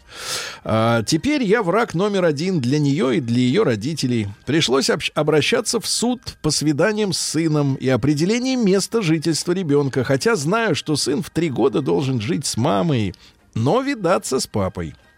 Кстати, я тоже немного от всего этого пострадал. Погодите, мне кажется, что единственный человек, который от всего этого пострадал, Это это, мы. вы. Мы, которые слушают, это Да, да. это Я-. Сейчас, кстати, результаты интересные нашего опроса, который мы вот инициировали, относительно э, нормально ли, чтобы, как и у всех, была любовница или любовник. Сейчас вас цифры порадуют. Так вот, э, кстати, я тоже немного от всего этого пострадал, морально и психологически. Не каждый раз и не дай бог никому встретить у себя дома дядю. Дядю незнакомого имеется в виду. конечно. Не сантехника, а кото- но тоже занят примерно Е- той же работой. Если у вас дома дядя оказался, прямая дорога в Ижевск. Не Я вам- надо шельмовать наш город оружейников. Город нет. Я про дорогу. Ага. Приш- Если вы в Воткинске, конечно. Пришлось обратиться к профессиональному психологу, но выяснилось, что те, которые могут помочь, не принимают по скайпу. Да, это правда. Спасибо за прочтение. Если будет в эфире, скажите, когда, чтобы я включил и прослушал. Включайте. А, вот, Мария, значит, вот такое письмо от человека, который, э, еще раз повторюсь, 35, юрист с опытом работы, учился в Академии МВД, ну, в общем, с мозгами. С мозгами, товарищ. Теперь результаты опроса. Я попросил наших э, уважаемых, нашу уважаемую аудиторию э, честно ответить, э, считаете ли вы нормальным, чтобы, как и у всех, была любовница или любовник.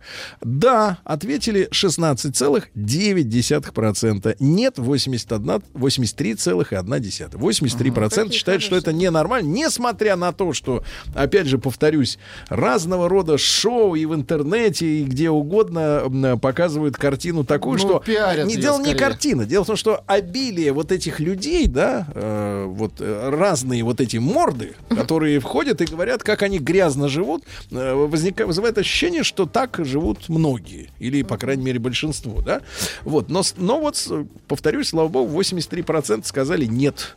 И таким образом, как бы э, общество у нас, по крайней мере, наша аудитория здоровая. Здоровая. Ну, 16, там, с- 17% это вот как бы такие вот, как наш э, э, из Воткинска. Мария, значит, э, какая ошибка-то у этого человека? Что у него так в жизни-то не задалось, что он к 35 годам добрался до вот такой ситуации, что делит трехлетнего сына, э, раздает квартиры, машины, враг всем, и что-то не то над ним, ну, да? вот а, да, ощущение, что действительно у него есть какой-то неправильный стереотип ну, и представление о себе как о мужчине. То есть э, вот это все очень стереотипно. И все его То поведение. есть человек живет как, э, как Ну, он как считает, что другие да, так живут. Да, и что так должно быть. Слишком вот эти жесткие какие-то правила придуманные, да, и, в общем, на его месте я бы села, э, подумала, ну, с чего он решил, что вот это все нормально, да, то есть мы часто задаем такой вопрос, когда к нам приходят клиенты, ну, просто опишите, какой вы человек, и как получилось, что вы таким стали, да, и очень сложно, на самом деле, на него ответить, потому что то, что нам кажется, что мы такие, ну, мы с этим родились, но это не, не так, да, то есть Ну, вот какие-то вещи, э, то есть каким- события. ну, конечно, это вещи, события, потому что нас так воспитывали. и, Соответственно, это приводит ну, к мысли, что это не, не значит, что вот если вы такой, то это правильно, хорошо. А дальше возникает нужно. страх, что на самом деле, а кто я? Я не понимаю, кто я, потому что я состою из вот этих вот э, Ну, наносных каких-то, да, Это как раз стереотипов. и очень интересная работа. Да, собственно, Для вас, да. занимает. А для него в человека ужасе, тоже. наверное, Нет, шоке. для человека тоже. Да, конечно, может быть сначала шок. От того, что он сейчас поймет, что вот эта жизнь, ну, ему не так много лет, была построена по какому-то там сценарию Чужому. Чужому. А может быть Конечно. и мозаичному. ну, мозаичному, и ошибки-то, видите, повторяющиеся. Хаты две минус, тачки две минус, правильно? Уже минус Ну, 4. Кровать кредитная. Кровать скрипит не под ним. Тем не менее, но еще мы должны понять, что от уровня образования, конечно, не зависит вот этот эмоциональный интеллект. есть человек может действительно быть интеллектуально очень умным, но в жизни совершенно не приспособленным. И этот э, эмоциональный интеллект, он отдельно формируется, и, в общем, с ним нужно отдельно работать. Ему не повезло, да, с этим? То есть он может быть Он с мозгами, но без вот этого... э, Ну, потом, с другой стороны, если смотреть с женской точки зрения... Вот, То есть он, кстати, он интеллект- поступил- э, эмоционально-интеллектуальный инвалид. Ну, нет, конечно. Почему инвалид-то? Ну, Я счит- Ну, не работает. Слушай, ну ничего страшного там не случилось, так по большому счету. Нет, ну понятно, что он до 70 дотянет как-нибудь, Не, если ну, еще пару квартир Слава отдаст. богу, человека не Нет, а убил что так он. этим квартирам? Он отдал любимым своим женщинам, оставил квартиру. Что же в этом такого плохого? Я вас как женщину понимаю. Нет, ну а в чем поступил проблема-то? как джентльмен, Сергей. Да, Да, он я поступил понятно. как джентльмен. Это, наверное, дает ему тоже какое-то самоощущение, ну, силы. Но кровать все-таки в кредит. Ну, что делать? Но этот скрип кредитный, он же ведь по душе, как серпом, по, так сказать, Ну, да. видимо, с ним он справляется да. вполне успешно. А что можно посоветовать этому человеку? Сам ведь он не выкарабкается, правда? Ну, понять, что нужен период действительно, чтобы все это пережить, Мгм. что это он молод еще, и, в общем, ему нужно действительно свою ценность как-то ощутить и, в общем, беречь себя. Ну, то есть здесь э, фармацевтика здесь не поможет. Нет, фармацевтика не поможет.